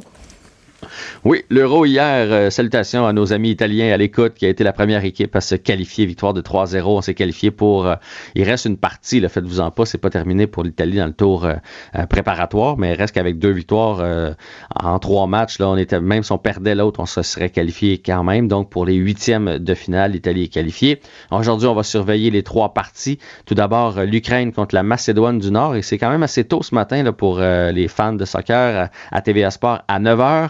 Danemark, Belgique à midi. Même chose pour la Belgique. Si jamais la Belgique l'emportait aujourd'hui, on irait rejoindre donc l'Italie comme deuxième équipe qualifiée parce que ça nous donnerait deux victoires. La Belgique est, les Diables Rouges font partie des, équipes euh, favorites pour euh, ce tournoi-là. Et le troisième et dernier match, c'est les Pays-Bas contre l'Autriche. Ça a lieu à 15 heures. Ben Jean-François, tu disais que pour encourager nos Canadiens, on fallait afficher nos couleurs. Ce qu'on sait, en tout cas, c'est quand du côté de la petite Italie, ils les affichent leurs couleurs. Il y en a des drapeaux. clair. Fait qu'on on faut faire la même chose avec le Canadien pour les prochains matchs à Montréal. Merci Jean-François. Bonne journée. À demain. À demain. Bye. Pierre Nantel. Une voix aussi douce qu'une fraîche odeur de café. On se tanne jamais. Vous écoutez Pierre Nantel. Benoît Dutrisac. À un moment donné, qui gère le système? Mario Dumont. Le point, c'est que si les tribunaux peuvent prendre des décisions. La rencontre. Dans les deux cas, c'est d'une absurdité qui défie l'intelligence. Excuse-moi, je t'arrête là. Non, non, non, non, non, non, non, non, pas toi, là. Ça ne les regarde pas. Mais je comprends sa crainte. C'est pour les imbéciles. La rencontre Dutrisac Dumont. Bonjour Benoît. Bonjour Mario. Bonjour.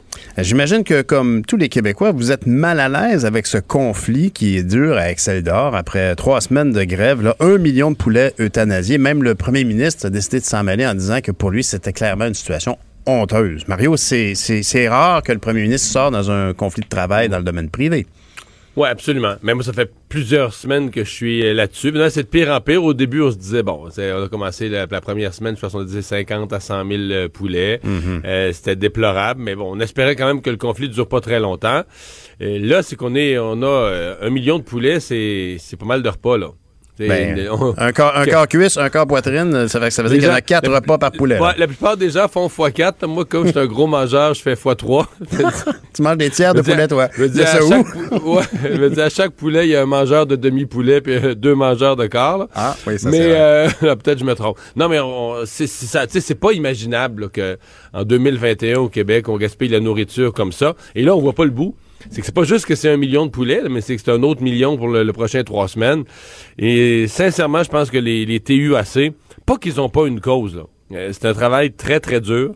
Euh, mais il y a quelque chose qui mesure mal, là. de refuser l'arbitrage, entre autres, de se montrer là, Hmm. intraitable. Il y a quelque chose que le syndicat mesure, euh, mesure pas bien. là.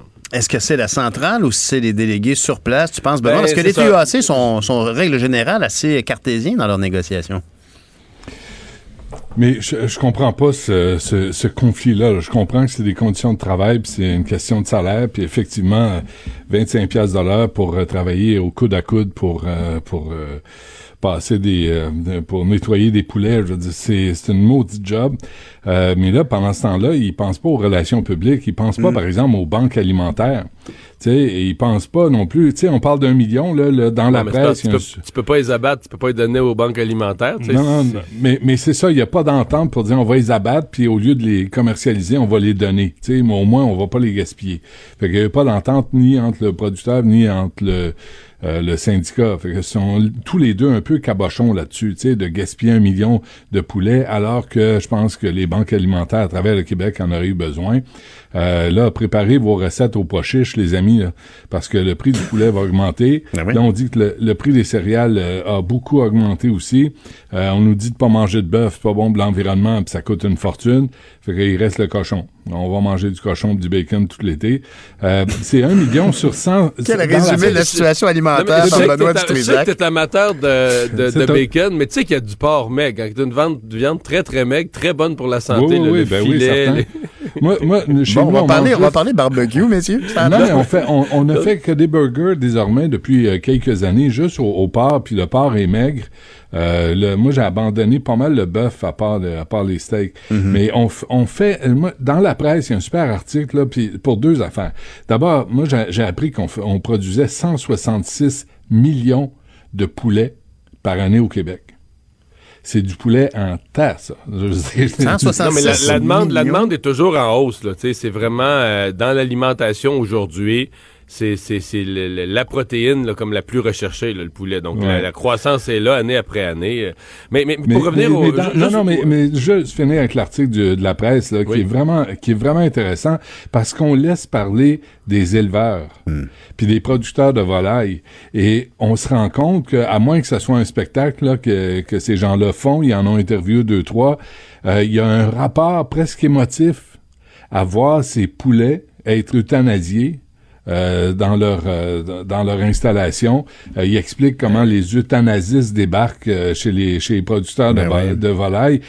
Et, et leur réaction est vraiment c'est c'est juste c'est plus que juste de la business là. Ah oui, ils parlent fait. pas des semelles de, de souliers, là. ils parlent pas des pneus d'auto. Et Maud, euh, Maud racontait ce matin comment il- les euthanasies en, en injectant finalement du, du CO2 dans les poulaillers dont les, toutes les, Ouais. les issues sont scellées. Euh, C'est sûr que c'est bien triste pour eux. C'est Non, puis ils démotivant à sortent, mort. ils sortent avec une pelle de tracteur comme des déchets, là, comme du Mhm. fumier ou comme il n'y a rien à faire avec.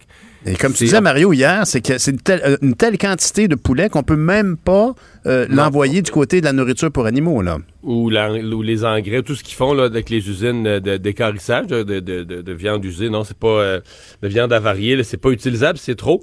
Euh, Là, juste là, le, le- le- syndicat blâme, blâme euh, Exceldar de ne pas avoir euh, arrêté les poulets de faire des bébés là, à partir du mois de mai parce qu'ils savaient qu'il y avait un pas conflit.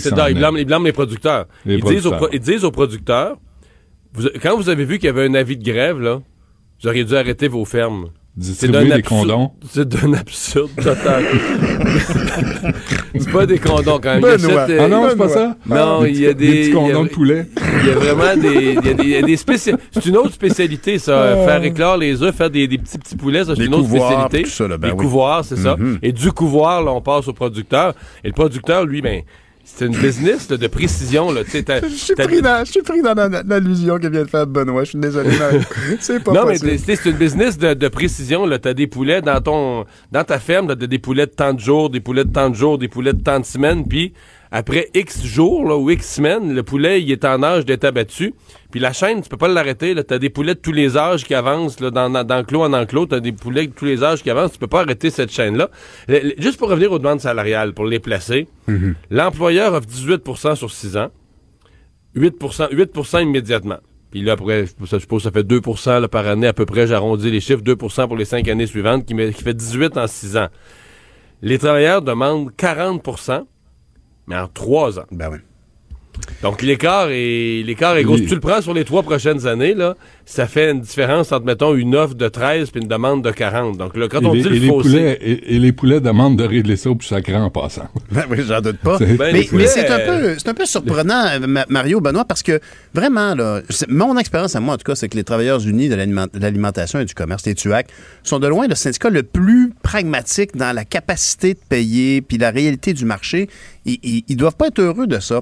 Et je me demande comment ça se fait qu'on en arrive là avec ce syndicat-là en particulier, parce qu'ils sont toujours très... euh, euh, ils, ils comprennent les réalités, ils vont chercher le mieux pour leurs travailleurs, bien évidemment, mais c'est pas, une- euh, c'est pas euh, une obstination. Ici, clairement, là, il y a quelqu'un il y a quelqu'un qui, va- qui fasse un compromis.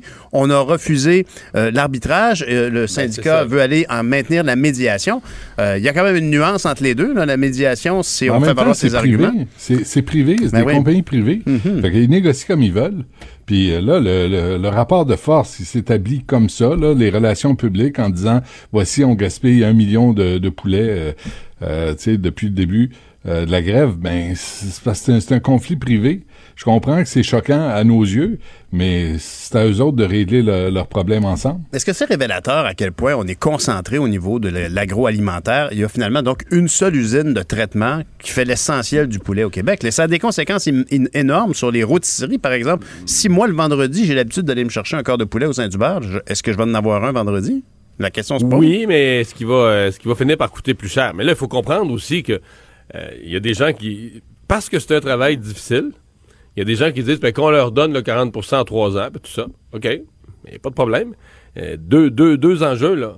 Euh, soit euh, votre Saint-Hubert, ou votre Benny, ou votre Ocoque, il va coûter pas mal plus cher. Euh, votre cuisse, votre poitrine, ou même sur la tablette de l'épicerie, c'est la même chose. Le poulet qui a déjà augmenté de prix, comme beaucoup de denrées, comme la plupart des denrées. Ouais, tu vas le payer, pourquoi? tu sais, 40 là, tu vas le payer pas mal plus cher. Oui, puis peut-être ça va donner l'occasion à Saint-Hubert d'améliorer ses repas. Moi, je suis allé la semaine passée, là.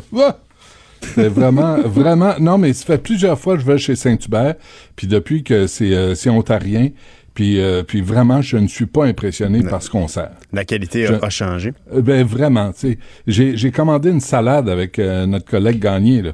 Puis euh, je, me dis c'est quoi cette affaire là Et que tes dons raisonnables. Une Oui, c'est vrai, hein? On va aller au restaurant pour une salade. Tes prix augmenteront pas, toi. Je suis pas je suis pas beau de même par hasard Mario. Écoute. Hey, par- par- parlant, parlant de beau bonhomme, là, que- que- euh, vraiment, Yves-François Blanchet peut se péter les bretelles parce que, honnêtement, la motion Un a bon été coup. votée hier avec un, un beau, un beau rapport. 281 pour, 2 contre et 36 abstentions.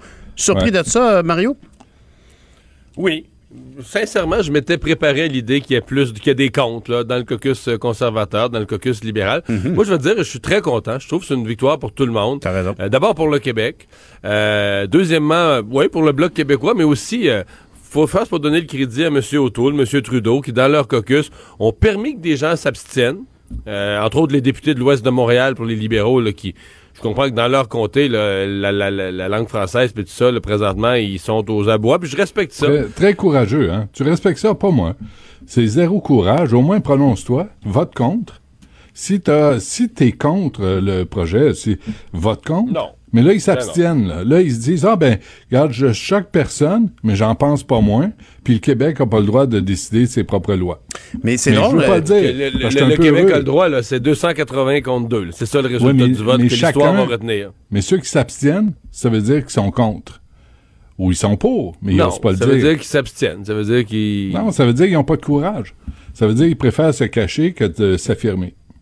Oui, sur une base individuelle, tu as raison, mais si on le voit sur le, le- le verre à moitié plein, à moitié vide, comme dit Mario, c'est une grande victoire pour le nationaliste tranquille. Et c'est une grande victoire pour Non, François Legault, Simon Jean Attendez, Barrette et Benoît Pelletier. attendez, c'est une grande, c'est- moi, je trouve ça drôle. J'ai parlé à Yves-François Blanchet il y a deux, trois jours. Mm-hmm. Puis, euh, tu sais, il me disait, nous, on n'a pas besoin de l'approbation d'Ottawa. On veut pas. tu sais, clair. Mais on la demande pareil. Ben, c'est-à-dire. C'est-à-dire que, c'est-à-dire qu'on Non, on- c'est- on- c'est- on leur demande, on leur demande de s'engager à le reconnaître de telle sorte qu'ils se coupent la possibilité de le contester après. Là. Dire, imagine Non, que, dans, je un, je imagine que dans un an, un gouvernement conservateur ou libéral allait devant les tribunaux pour faire invalider la disposition. Là, on Mhm. dirait, mais vous êtes pas que les petits hypocrites. là. Vous vous êtes levés Non. en chambre tu sais, pour euh, voter pour. Non, il y a une valeur. C'est pas, c'est, en partie symbolique, mais en Est-ce partie qu'on va, est-ce qu'on va être étonné qu'ils changent euh, de parole, sais, qu'ils respectent pas leur parole à Ottawa? Ben, non. Mais moi, je trouve ça, je trouve que la vote, démarche euh, est, est particulière, tu sais, parce que d'un côté, on, on, on jouer au matamor, puis on dit on n'en veut pas, on n'a pas besoin de l'approbation d'Ottawa, puis de l'autre côté, on la leur demande. Ben, c'est- ça a l'air c'est ça. Ben, en tout cas, moi, moi, je peux dire, en tout cas, que je trouve que le Bloc québécois ici a servi le- les intérêts du Québec en, en- en- en amenant cette motion-là qui vient du- de, de la CAQ, qui vient de Simon. Jolin Barrette. Et à, à ce niveau-là, ils ont bien représenté le Québec pour Ben, essayer moi, de... ouais, mais moi, je souligne surtout que le Bloc, euh, euh, dans sa rédaction de motion, en fait, le Bloc aurait pu jouer euh, la game différemment, là, dans sa rédaction de motion, pour, quasiment pour forcer des gens à voter non. Tu sais, Dans, les, dans les autres partis. Et pouvoir dire, ah ben garde, et que nous autres, le Bloc qui défend le Québec, on a... Et le Bloc, je trouve, a pas joué ça trop partisan. Je vois ça, oui, a voulu euh, ramasser le crédit, là, je comprends. Sais, il a voulu ramasser le crédit pour son bon coup, c'est correct, là, mais il ne l'a pas joué extrêmement partisan, ne l'a pas joué trop partisan, et donc a, visant, a visé l'intérêt du Québec plutôt que l'intérêt du Bloc, puis ça, je, ça, ça m'a plu. C'est vrai, t'as raison. Hey, messieurs, euh, en fait, Benoît, je pense qu'on devrait régler nos comptes avec euh, Mario Dumont parce que nous, on a eu nos deuxièmes doses d'AstraZeneca. Et M. Dumont va-t-il finalement aller vers l'AstraZeneca ou vers un ARN messager tel que le recommande euh, le, le Comité Ben, d'immunisation du Québec? d'abord, d'abord, j'ai un petit peu de misère là, à avoir ma, ma deuxième dose. Je- faut dire que j'ai des horaires occupés. Mais Non, ça là, va pas... mérite. Hein? Ça va au Ça mérite. va au mérite. Non, mais là, il faut, je veux avoir ça d'ici la fin de semaine. Je vais essayer de me planter dans un sans rendez-vous. J'ai quelques options, mais là, pour l'instant, c'est- je l'ai pas facile. Mais, ceci dit, ce qui était ma position avant euh, l'annonce d'hier, c'était que je voulais avoir un ARN messager, donc Moderna ou Pfizer comme deuxième dose sur AstraZeneca, parce que j'ai lu beaucoup sur les études qui disent que la, la protection était meilleure, mais je me disais que si j'arrivais dans un sans rendez-vous puis qu'on me disait, mais regarde, là, ce qu'on a ici, as du AstraZeneca, je revirais pas de barre, là, je le Mhm. prenais. C'était ça ma position. Là, je dirais, avec la recommandation encore plus forte de notre santé publique, je suis une coche plus. Je souhaite vraiment l'avoir euh, sur le AstraZeneca, qui a été très correct pour moi. J'ai pas eu de, de- de- de symptômes, Je- mais d'avoir un. Je pense que la protection est vraiment optimale. là. La protection est excellente avec deux AstraZeneca aussi remarqué. Puis on fait, ça, ça me donne l'occasion de faire une parenthèse. Puis une- même, je, je- je l'ai dit ici aux collègues, faut faire attention. On fait des tableaux, tous les médias là, confondus, sur la protection. À un moment donné, les gens voient ça. Hey, AstraZeneca, t'es juste à 70% faut faire attention à ce qu'on met dans le tableau, parce que, à ce que- ou les gens qui le lisent, là, souvent, c'est le risque d'attraper la COVID. Mais quand tu regardes le risque d'hospitalisation, ou de- Mhm. de- de- de- d'être très malade, ou même d'en décéder, là, extrêmement malade au point d'en décéder, là, la protection, là, est est à 99 je veux dire, et plus. Ouais, ouais. c'est- Je veux dire, c'est. Faut faire, faut, faut, faut, faut différencier. Moi, si tu me dis, mais Mario, là, tu vas avoir euh, l'automne prochain, tu risques peut-être avoir la COVID, mais tu seras pas malade, puis tu donneras pas, tu seras pas contagieux, tu donneras pas. Je vais dire, j'aurais mieux pas l'avoir. Mais on s'entend que ça n'a plus la même gravité. Si c'est une maladie dont je ne souffre pas, qui me rendra pas malade, que je vais être asymptomatique, puis que je serai même pas contagieux, je le, je le donnerai même pas à d'autres. Bon, c'est plus, c'est plus la fin du monde. Ben non, écoutez, non, non, mais écoutez, euh, Horacio Arruda, là, ce qu'il dit, c'est- puis c'est- je, je, je suis pas là pour euh, vous clarifier la situation, je vous le garantis. Alors, docteur Arruda euh, a dit... C'est euh, ben, un avertissement qui vient d'être livré par Benoît Soussac. Je ne suis Non. pas là pour éclaircir la situation, d'accord? Euh, euh, il s'agit d'un choix très personnel. Bon, merci, M. Arruda, de- qu'on ait le choix. Puis il, il ajoute, si vous avez reçu une première dose d'AstraZeneca sans trop d'effets secondaires, vous pourriez rester avec AstraZeneca. OK, parfait, je- j'en apprends pas plus. En revanche, ceux qui opteront pour un autre type de vaccin en guise de deuxième dose risquent d'avoir plus d'effets secondaires, a prévenu Dr. Arruda. Et là, on parle de se retrouver au lit pendant deux jours avec des symptômes similaires à ceux de la grippe. Ouais. En, Ça, en ça nous venait- conclusion, ça, ça donc, nous venait du Royaume-Uni, mais c'est pas si pire que ça, les, les, les symptômes. Il y en a un peu, là, mais... De, de- des symptômes mais- liés mais à, la, à la prise d'une deuxième dose d'un autre type de vaccin? Ouais, c'est ça. Il disait que quand, toi, t'avais Pfizer sur Astra, Mhm. après AstraZeneca, t'avais une deuxième dose Pfizer. t'es plus raqué. Un petit peu, peu plus T'es raqué plus pendant raqué. 48 heures, 24 Ça, heures, peut-être. Ça, c'est mon diagnostic euh, médical, t'es plus raqué. Mais Dr. Arruda, directeur de la santé publique, dit, c'est un choix personnel. Euh, vous pouvez rester avec AstraZeneca ou vous pouvez ne pas rester avec AstraZeneca. Il peut... Coudon, il sait-tu de quoi il parle? C'est-tu oui? C'est-tu non? Y a-tu plus de cas? Y a-tu plus de symptômes? Est-ce que c'est recommandé? Est-ce que ça ne l'est pas? On peut-tu être clair? C'est-tu, c'est, on parle de science. Là, il y a des études qui sortent. C'est quoi pas. les études? Ils savent Ben, c'est ça. Donc, on ne sait pas. Fait que prenez donc le premier vaccin qu'on vous offre. Ben oui, de toute façon, honnêtement, il n'y a, y a Ben, pas ça, de doute que contre les grosses complications. Ben oui, oui, c'est grâce Benoît qui vient de se rallier à la position de Justin Trudeau, ça il me était temps que je comprenne quelque chose. On, on finit la saison. C'est une, une grande phrase de, de- de Benoît qui finalement est un grand fan de Justin Trudeau. On aura compris Exact. ça après un an de conversation. Merci messieurs, on se reparle demain matin. Bonne journée. Bye. Pierre Nantel. Une voix aussi douce qu'une fraîche odeur de café. On se tanne jamais. Vous écoutez Pierre Nantel. Je m'en vais travailler euh, chez Amazon à la Chine. Au Québec, un adulte sur quatre est abonné au programme d'Amazon Prime. Réagir devant un géant comme ça, c'est pas évident. Mais on peut pas compétitionner contre Amazon. C'est ça utopique de vouloir faire ça. Ça met le droit du travail en crise. I'm ready to fight. Ce qu'on entend, c'est la bande sonore euh, d'un documentaire qui est maintenant disponible sur Unico qui s'appelle L'envers d'Amazon, une entreprise qui a été fondée par Jeff Bezos il y a environ 25 ans qui se concentrait initialement sur la vente de livres, de DVD par la poste. Et aujourd'hui, Amazon représente près de la moitié de tous les achats en ligne faits dans le monde et s'impose de plus en plus du côté des services infonuagiques, le AWS. Enregistre plus de revenus annuels que le Canada, au final, paie très, très peu d'impôts. Maintenant installé, très visible au Québec avec plusieurs sortes de distribution, son impact sur la qualité de vie des travailleurs, elle, mériterait peut-être une enquête. Et c'est ce qu'on a fait ici avec M. Dominique Cambron-Goulet, journaliste qui est allé passer, faufiler comme un employé avec sa caméra cachée pendant trois semaines dans l'entrepôt d'Amazon à la Chine. Bonjour, Dominique Cambron-Goulet. Bonjour Pierre.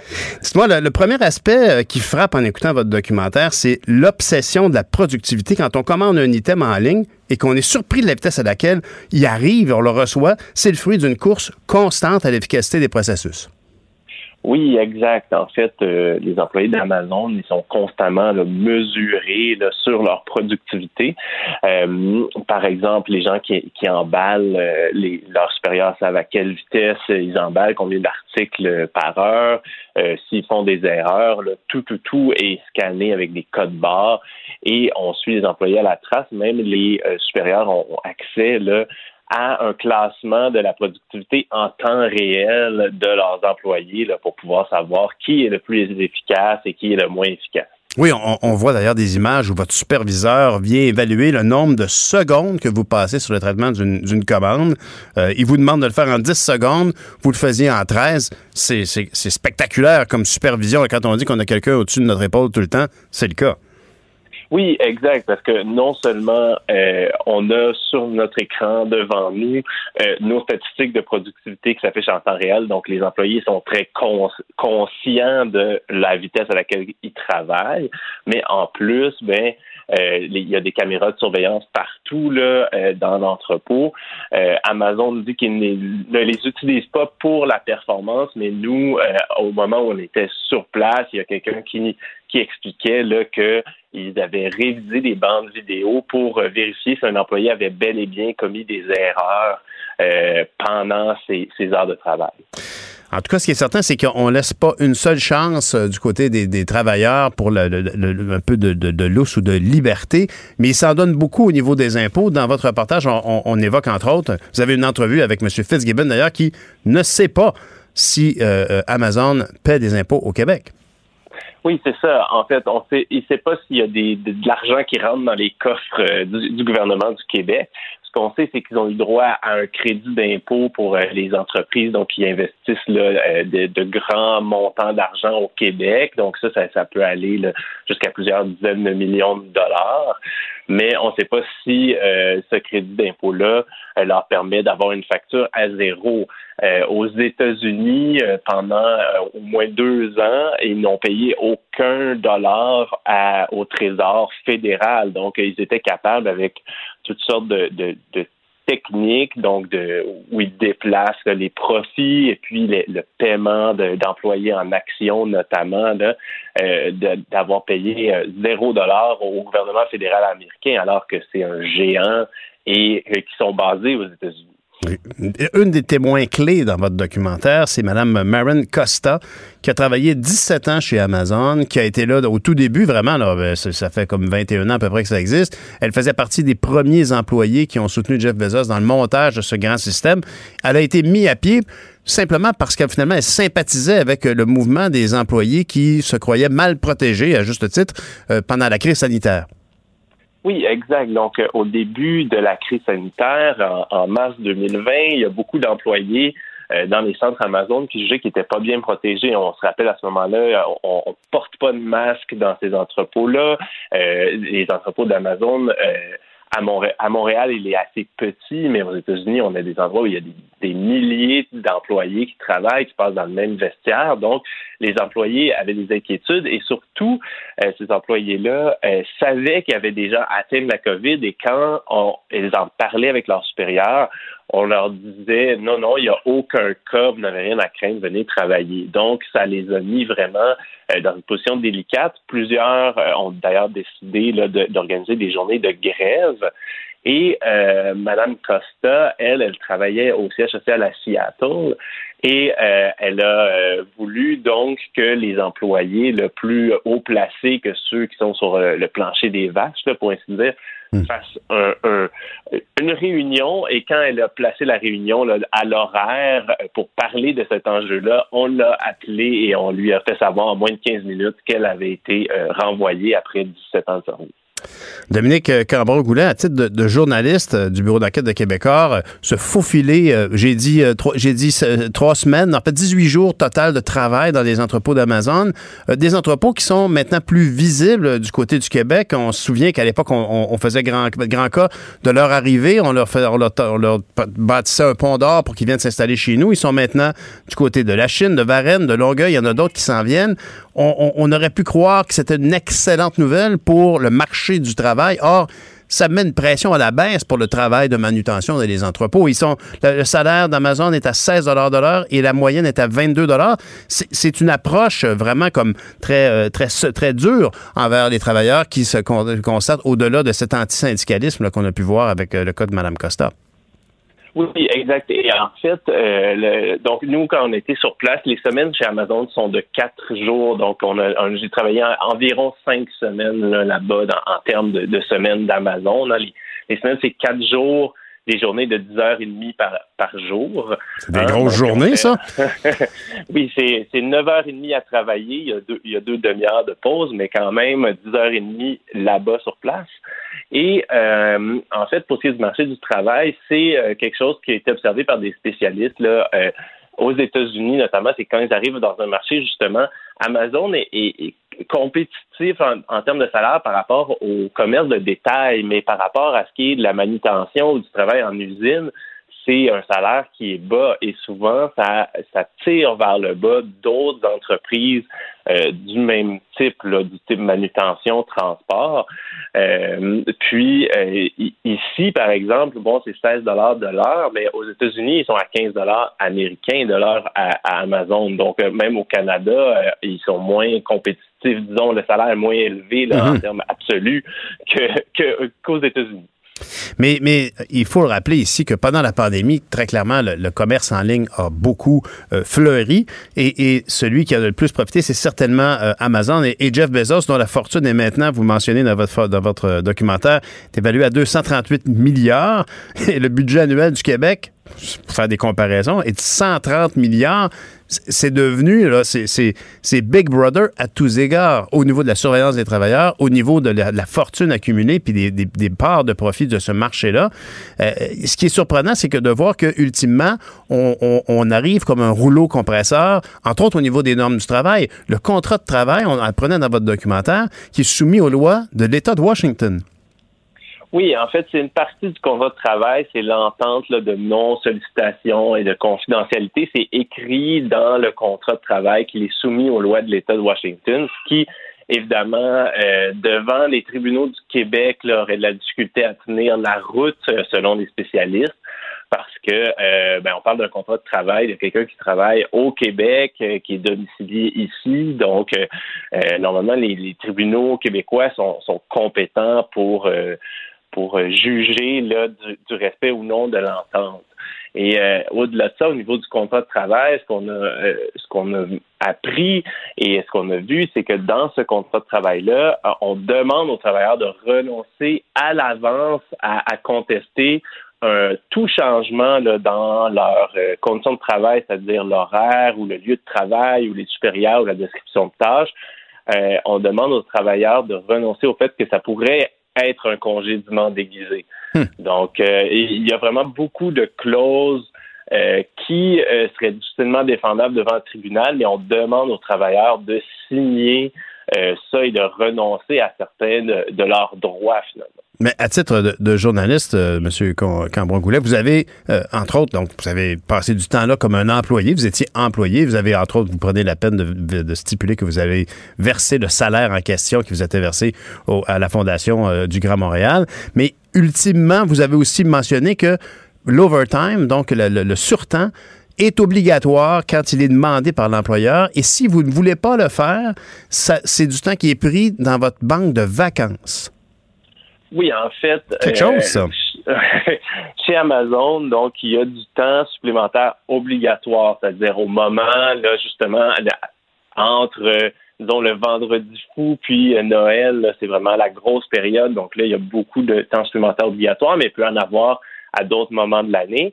Donc, à ce moment-là, les employés sont obligés de faire une cinquième journée de 10h30 dans leur semaine. S'ils veulent pas euh, aller au travail cette journée-là, ben, soit ils doivent prendre dans leur banque de congés sans solde là, qui est prévu là, aux lois du Québec là, pour les raisons familiales. Euh, on en a huit dans l'année, donc c'est c'est quand même pas beaucoup euh, ces journées-là. Ils sont supposés servir, par exemple, pour des, des enfants malades. Bien ou, sûr. euh, et euh, sinon, il faut les prendre en banque de vacances. Mais euh, chez Amazon, on a- c'est interdit de prendre des vacances entre le- la mi-novembre et le 1er janvier. Ah oui, parce que c'est Donc, euh, période de pointe. Hmm, Pas facile. Exact. Dites-moi, Voilà. je, je m'en voudrais de pas traiter de cet angle que j'ai pu constater dans le documentaire. Vous parlez beaucoup parce que quand on parle de livraison, on parle de, de commande en ligne, on parle de livraison. Et c'est certainement une des particularités d'Amazon, c'est de livrer très rapidement.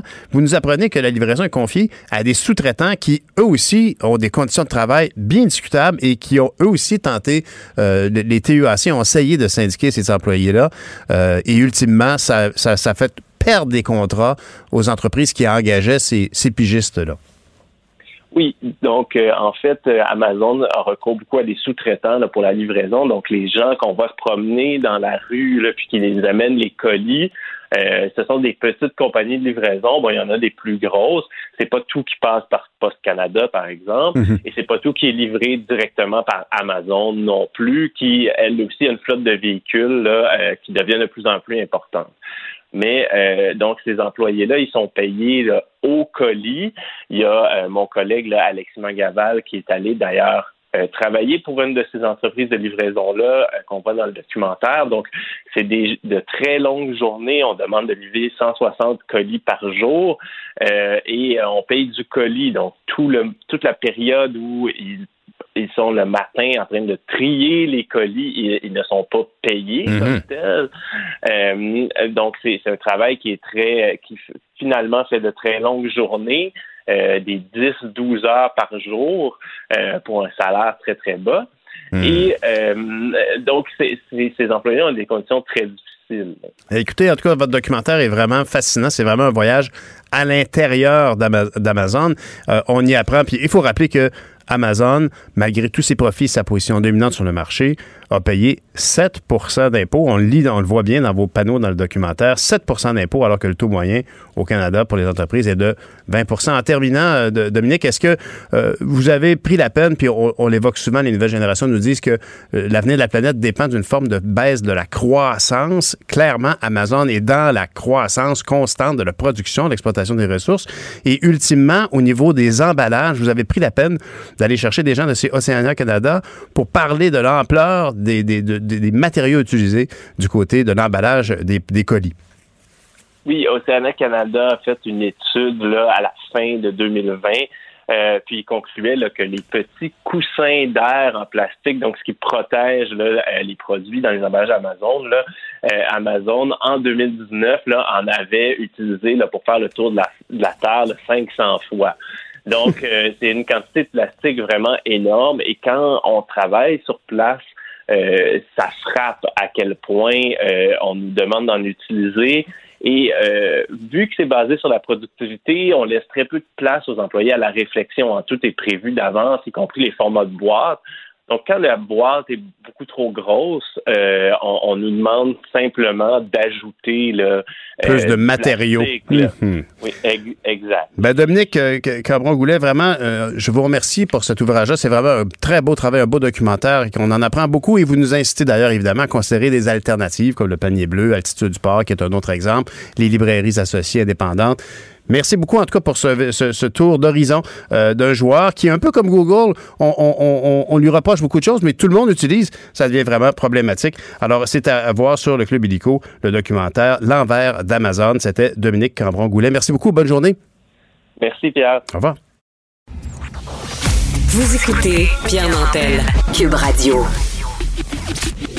Le, le commentaire de Sophie Durocher, des idées pas comme les autres. Bonjour, Sophie. Bonjour Pierre, écoute, tu sais, euh, ça fait plusieurs fois que je t'en parle. On a un auditeur qui s'appelle, euh, son nom de plume est El Kaboum, Mhm. et il, il écoute assidûment nos interventions à tous les tous les animateurs de Cube. Et dans ses temps libres, il fait des petits montages. euh, Ben, c'est un musicien de grand talent quand même. Ah oui, non, écoute, il est, d'expérience. Il est hallucinant. Et il m'avait envoyé hier une, une chanson inspirée des Beach Boys pour encourager tout le monde à aller se faire vacciner. Puis en disant ben si on gagne la coupe euh, va falloir être vacciné si on veut fêter comme du monde. Fait que là, j'ai fait jouer ce petit extrait là à mon émission hier et je me suis amusée, j'ai pris l'extrait, je suis allée mettre ça sur euh, euh, sur Twitter et j'ai tagué comme on dit communément en chinois euh, le le ministre de la santé Christian Dubé et euh, François Legault. Et là, ben, euh, Christian Dubé a beaucoup aimé ça. Il dit euh, vraiment, ça va donner envie à tout le monde d'aller se faire euh, vacciner. Et euh, il dit même que le, le premier ministre François Legault va vraiment euh, aimer ça. Alors, on écoute un petit extrait de cette chanson qui a ravi le cœur, non seulement du ministre de la Santé, mais possiblement celui de François Legault, surtout quand on sait son amour du hockey. À minuit, euh, le Canadien mène 2 à 1 ou perd 2 à 1, il reste 5 minutes à jouer. Comment tu veux qu'on mette le monde Yo, bro, tu veux pas ça, là? Yo, bro, tu veux pas ça, là? la coupe, on serait mieux d'être vacciné, on pourrait mieux fêter. On pourrait remplir tout le centre belle, comme à Las Vegas, sans masque. Profiter des bars et de la boisson. Et aller fêter chez Mario Dumont. Oh, oh! OK. Alors, vous pouvez retrouver tout ça sur le, le site de Cube Radio. C'est en fait en tout début de mon émission euh, d'hier. Euh, c'est ça. Alors, à la fin, il finit en disant on pourrait tous aller fêter chez Mario Dumont. Oh! C'est une invitation. C'est vraiment rigolo. Alors, il dit, Christian Dubé a écrit, ça sent la coupe, je suis certain que le PM va apprécier. Et surtout, n'oubliez pas de remercier El Kaboum pour son hymne à la vaccination. Ben et il finit, au lieu de dire Go Abs Go, en disant Go Santé Québec Go. Ben Ce qui m'amène, à, alors, après les fleurs, le pot. Alors, sur son, son compte Twitter, le ministre de la Santé a également mis, euh, bon, on sait qu'il y a toutes sortes d'incitatifs hein, Mhm. pour les jeunes, pour les encourager. Donc, il y avait de- des hot dogs, un vaccin, un hot dog.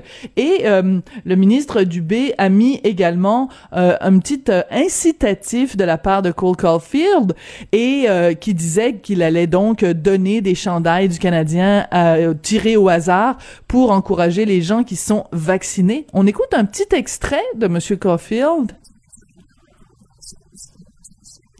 Oh. Bon. Il y a un petit problème technique. Je sais pas pourquoi le son sort pas.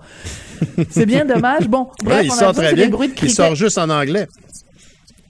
Ah, c'est ça. Tu l'entends, toi? Oui, Ok, oui, oui, moi, je l'entends pas dans mon casque. OK, désolé. Moi, je sais pas pourquoi ça sort pas dans mon casque. Non, non, on l'a bien Euh, entendu, évidemment. C'est un petit gars du Wisconsin, fait qu'on s'attendait pas à ce qu'il mais- français. Non, mais c'est parce que, écoute, rends-toi compte de l'absurdité de la situation. Je m'excuse, moi, je suis pas capable de trouver ça normal. Hmm. Je veux dire, il, il était pas capable juste de dire bonjour. Oui. Ça aurait été. Allez-vous faire bonjour. vacciner? Je veux dire, écoute, c'est Très absolument bonne imitation d'un accent du Wisconsin qui parle français. Félicitations. Non, non, je, je m'excuse. Je, moi, je suis pas une fan de hockey. Je Mhm. comprends que vous allez peut-être euh, me jeter des tomates parce que je, je, j'égratigne ne serait-ce qu'un tout petit peu la sainte flanelle de Cole Caulfield. mais il reste que, je m'excuse, là. Je veux dire, tu fais un message pour encourager les Québécois et les Ouais. jeunes à aller se faire vacciner. T'apprends au moins à dire bonjour puis merci puis s'il vous plaît. Je t'avoue, je t'avoue que je suis d'accord dans le sens que j'étais sûr qu'il- j'ai même pas pensé qu'elle allait parler au monde en anglais. Quand j'ai, moi, j'ai pas entendu son message. J'étais sûr que j'ai même pas. Je me disais, ben, évidemment, il a dû faire ça en français. Je comprends que c'est un petit gars de, de Milwaukee, euh, du Wisconsin, mais effectivement, on aurait pu au moins y mettre un petit message en phonétique, euh, au moins en ouverture et en fermeture. Ouais, alors c'est sous-titré, Mhm. mais je veux dire, euh, au Québec, se faire sous-titrer par un joueur du Canadien, je m'excuse, je trouve ça inacceptable. Je pense que et Camille Laurent et René Lévesque ont dû faire deux, trois tours sur eux-mêmes, et Maurice Richard ont dû faire deux, trois tours sur eux-mêmes, euh, là où ils, où ils reposent euh, désormais. Ouais, Moi, t'as je, raison. je Mais- suis et, comme mentionne euh. Maude Boutet vient de me dire, Oui. ben, c'est clair qu'il lit de toute façon. Fait qu'il aurait Ben pu, oui. euh, on aurait pu y écrire un texte en phonétique, ça y aurait pris euh, une Ben, demi-heure de plus, puis ça aurait été bien. Hmm. Oui, c'est ça, parce que c'est pas, il est pas, c'est pas monsieur naturel, mettons. Ouais, c'est ça. Alors, Jeff Molson, euh, allô, allô, allô, allô? Parce Ouais, qu'il nous donne ouais. des hot dogs quand même. C'est vrai que les hot dogs au Centre Bell, c'est probablement une dizaine de dollars un hot dog estimé au Ah oui, c'est très généreux. Oui, minimum. Voilà. Écoute, je voulais absolument, parlant de hot dog, je sais pas s'il me reste un petit peu de Mhm. temps, je voulais évidemment te parler de cette situation où on a, euh, entre guillemets, euthanasié un million de poulets.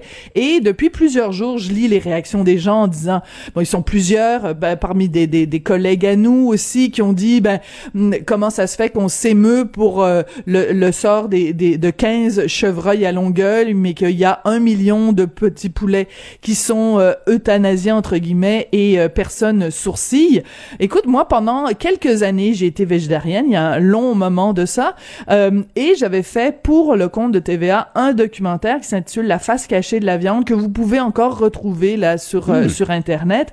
Et dans le cadre de ce documentaire-là, euh, j'avais euh, interviewé beaucoup de gens, justement, sur le, le bien-être animal, parce qu'il y a toutes sortes de raisons d'être végétarien, mais un, un de ces arguments-là, c'est bien sûr le bien-être animal. Et beaucoup de gens m'avaient rappelé cette phrase célèbre de Paul McCartney, qui lui est végétarien depuis des années et des années, qui disait, si les abattoirs, au lieu d'avoir des, des murs, avaient des vitres, tout le monde deviendrait végétarien. Hmm. Parce que, en fait, tout ce qui se passe dans un abattoir, tout ce qui se passe dans un élevage de poulets industriel, les gens veulent pas le savoir. Ils veulent juste avoir leur petite cuisse chez Saint-Hubert ou chez Benny ou au coq, puis ça les intéresse pas de savoir ce qui se trame en arrière. Mhm. Et là, ce qu'on est en train de découvrir avec, écoute, il y a quand même un million d'êtres vivants qui ont été gazés. Tout à fait. Non, non, je, suis heureux que tu amènes ce sujet parce que moi aussi, ça me trotte dans la tête depuis qu'on entend parler de ça. De et, de voir aussi quand on parle des éleveurs de poulets qui sont émotifs par rapport à ça, bien sûr, sont, sont, sont, tristes de voir leur travail ben, porté à néant comme ça, sont tristes de gaspiller la nourriture, mais je suis persuadé qu'il y a une tristesse parce qu'il y a quand même, ce sont des animaux vivants, puis effectivement, ça nous met devant nos, nos choix. Les antispécistes, euh, mon meilleur ami était antispéciste, et puis très clairement ici, il voit comme il y, a, il y il une forme, on est devant l'importance du geste de, de- de tuer un animal pour le manger, ce qui peut en soi être bien, mais très clairement ici, notre système euh, co- comporte beaucoup de laxisme, puis on tolère l'intolérable. Tu as bien raison il d'amener ce il point faut en tout cas réfléchir à ça. Puis quand on utilise le mot euthanasie, en général, on Mhm. dit, ben je sais pas, ton chien il est vieux ou alors il est très malade ou Mhm. il souffre. Donc pour abréger ses souffrances, on va l'euthanasier.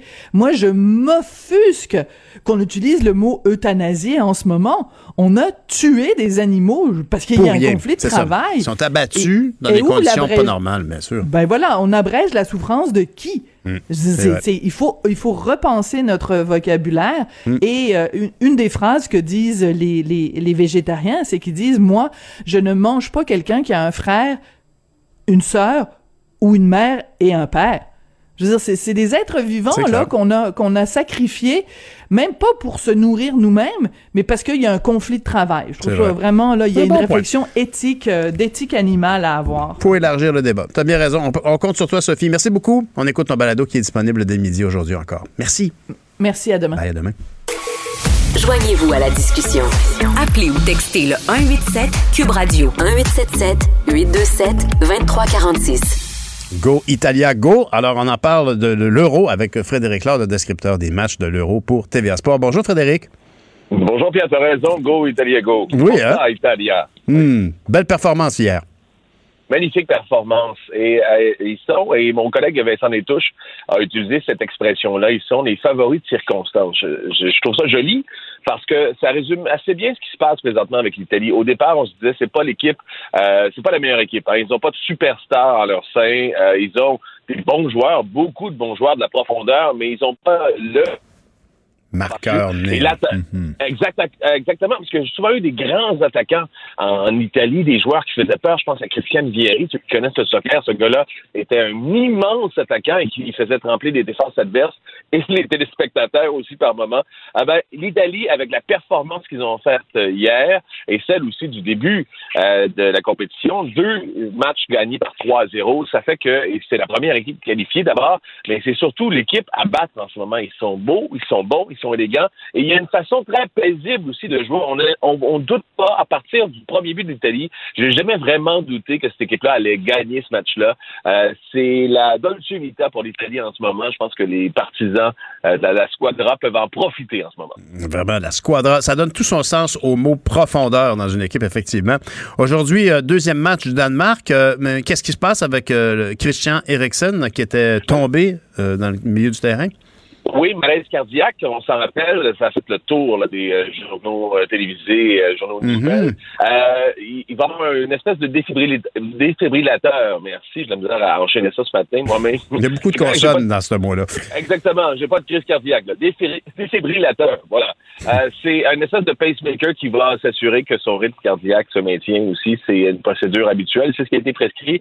Euh, il y a plusieurs médecins d'ailleurs qui se sont penchés sur son cas parce que c'est un, euh, un joueur d'envergure internationale. Alors vraiment, il y a eu plusieurs avis et on va lui mettre un pacemaker. Bref, euh, il ne va pas jouer le reste de la compétition. Ça, on s'y attendait, c'est la moindre des choses. Mais le Danemark reprend aujourd'hui hein, et euh, ils ont euh, ben, perdu un match qu'ils auraient dû gagner face à la Finlande parce qu'ils étaient euh, vraiment euh, brassés euh, émotivement par Mhm. ce qui est arrivé sur le terrain.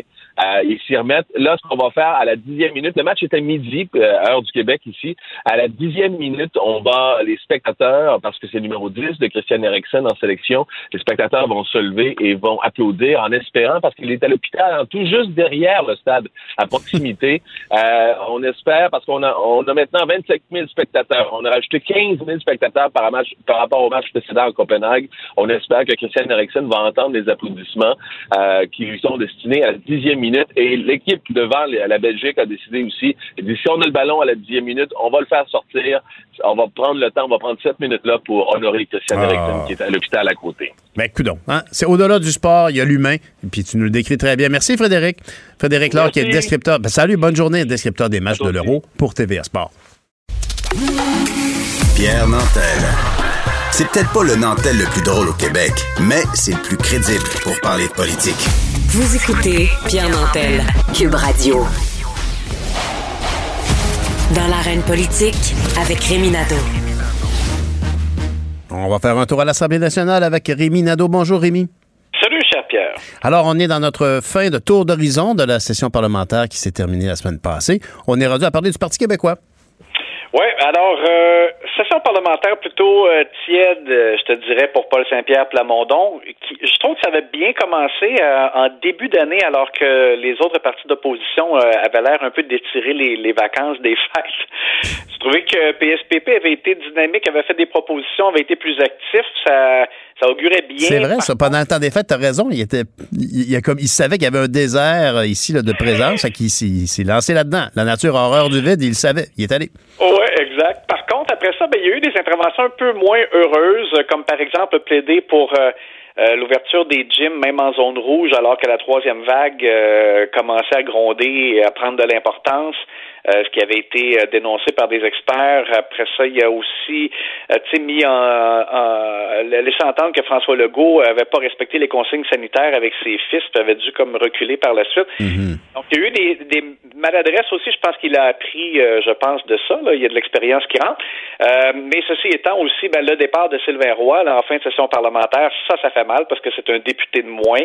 Euh, et le PQ se retrouve avec sept élus seulement.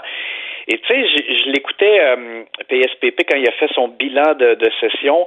Euh, il parlait de l'automne prochain que ce serait un choc de titan. Il a promis un choc de titan entre le PQ et le gouvernement.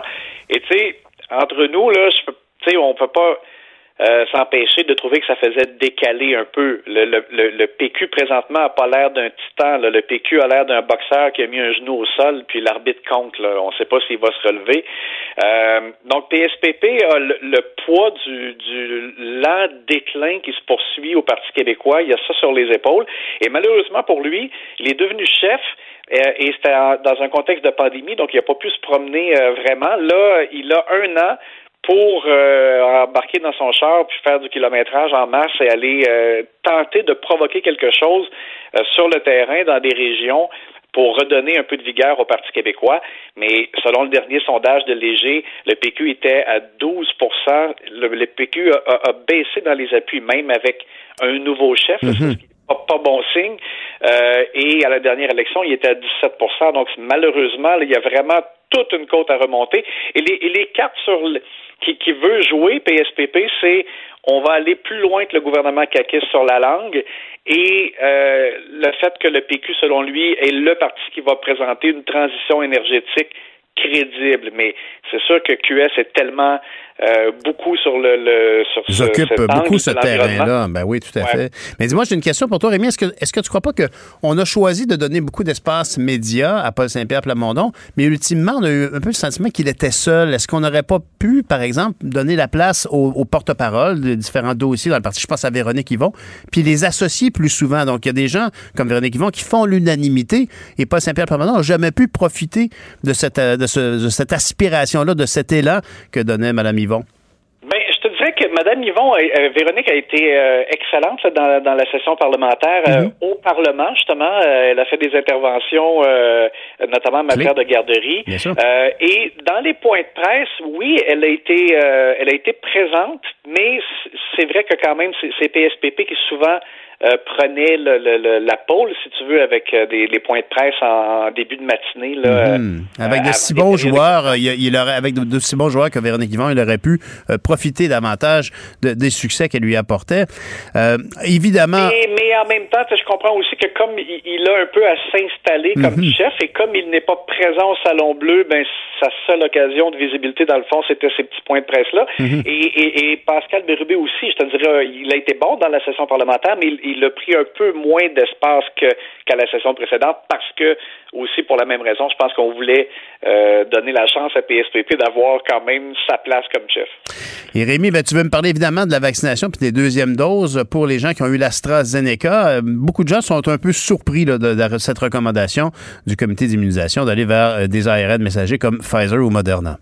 Ouais, c'est ça. Je- moi, j'avoue que si j'avais eu euh, AstraZeneca comme première dose, je serais un peu déçu de la tournure des événements, bien que euh, on continue de répéter que c'est quand même correct. AstraZeneca est quand même un, un- un vaccin qui, euh, qui, qui, qui fait le travail, mais c'est juste que là, euh, Dr Arruda laissait entendre que c'était quand même mieux euh, d'avoir la même le- la deuxième dose de la même marque là, que la première euh, pour éviter notamment des effets secondaires plus importants, puis que c'était correct. Puis là, mais finalement, le comité euh, sur l'immunité euh, dit que c'est mieux de, de, de, de prendre euh, Moderna ou Pfizer pour la deuxième dose, et donc le gouvernement fait euh, aussi cette recommandation-là. Donc, recommande maintenant, même aux, aux gens qui ont eu AstraZeneca première dose, de prendre euh, l'autre marque, les autres marques pour la deuxième dose. Le- le- en fait, le, le comité sur l'immunité dit même euh, que ça donne une réponse immunitaire euh, plus importante euh, quand on prend une, euh, une deuxième Ben dose oui. de Pfizer On Moderna. en perd notre latin, là. Ça, ça devient difficile à suivre, effectivement.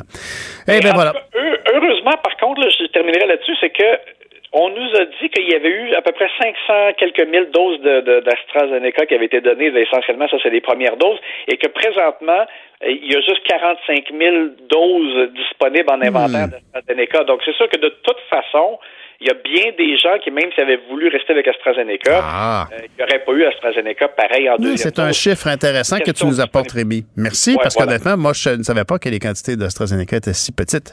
Merci, Rémi. On se reparle demain matin. Salut. Bye, bonne journée, M. Martineau. bonjour. Salut. Donc, la motion du Bloc québécois voulant que le Québec ait le droit de modifier son bout de constitution a été adoptée hier.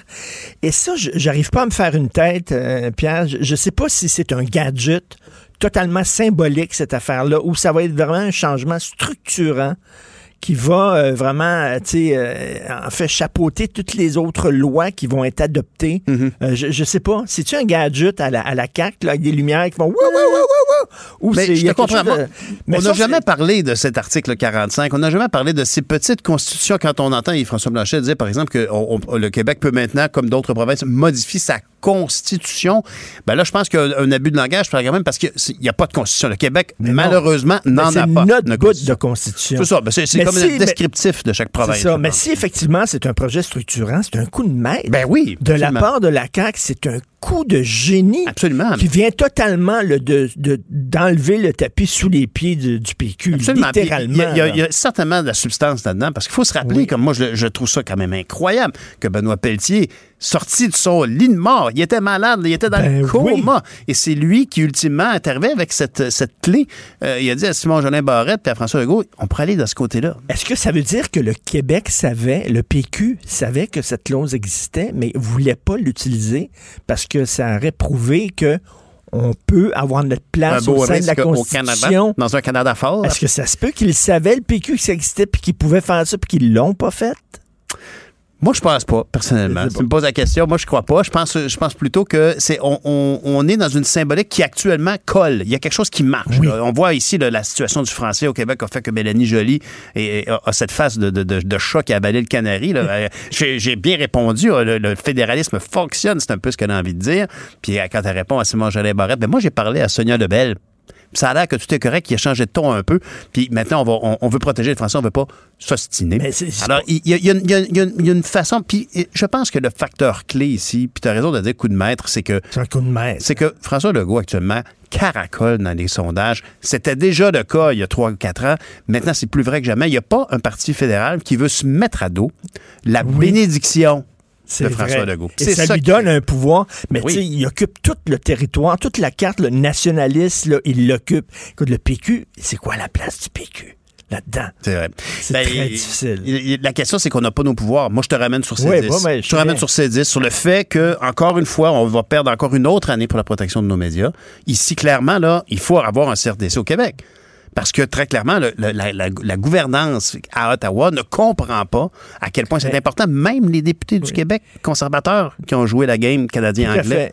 Et le Canada anglais, le Canada anglais est prêt à plier pour nous dire, OK, le français est votre langue officielle, mais sur la loi 21, là, ça va choper. Ben voilà. Moi, moi, la question qui se pose, moi, je trouve, Richard, personnellement, c'est que c'est tellement été un succès d'amener la langue française dans cet aspect-là de la Constitution qui concerne le Québec.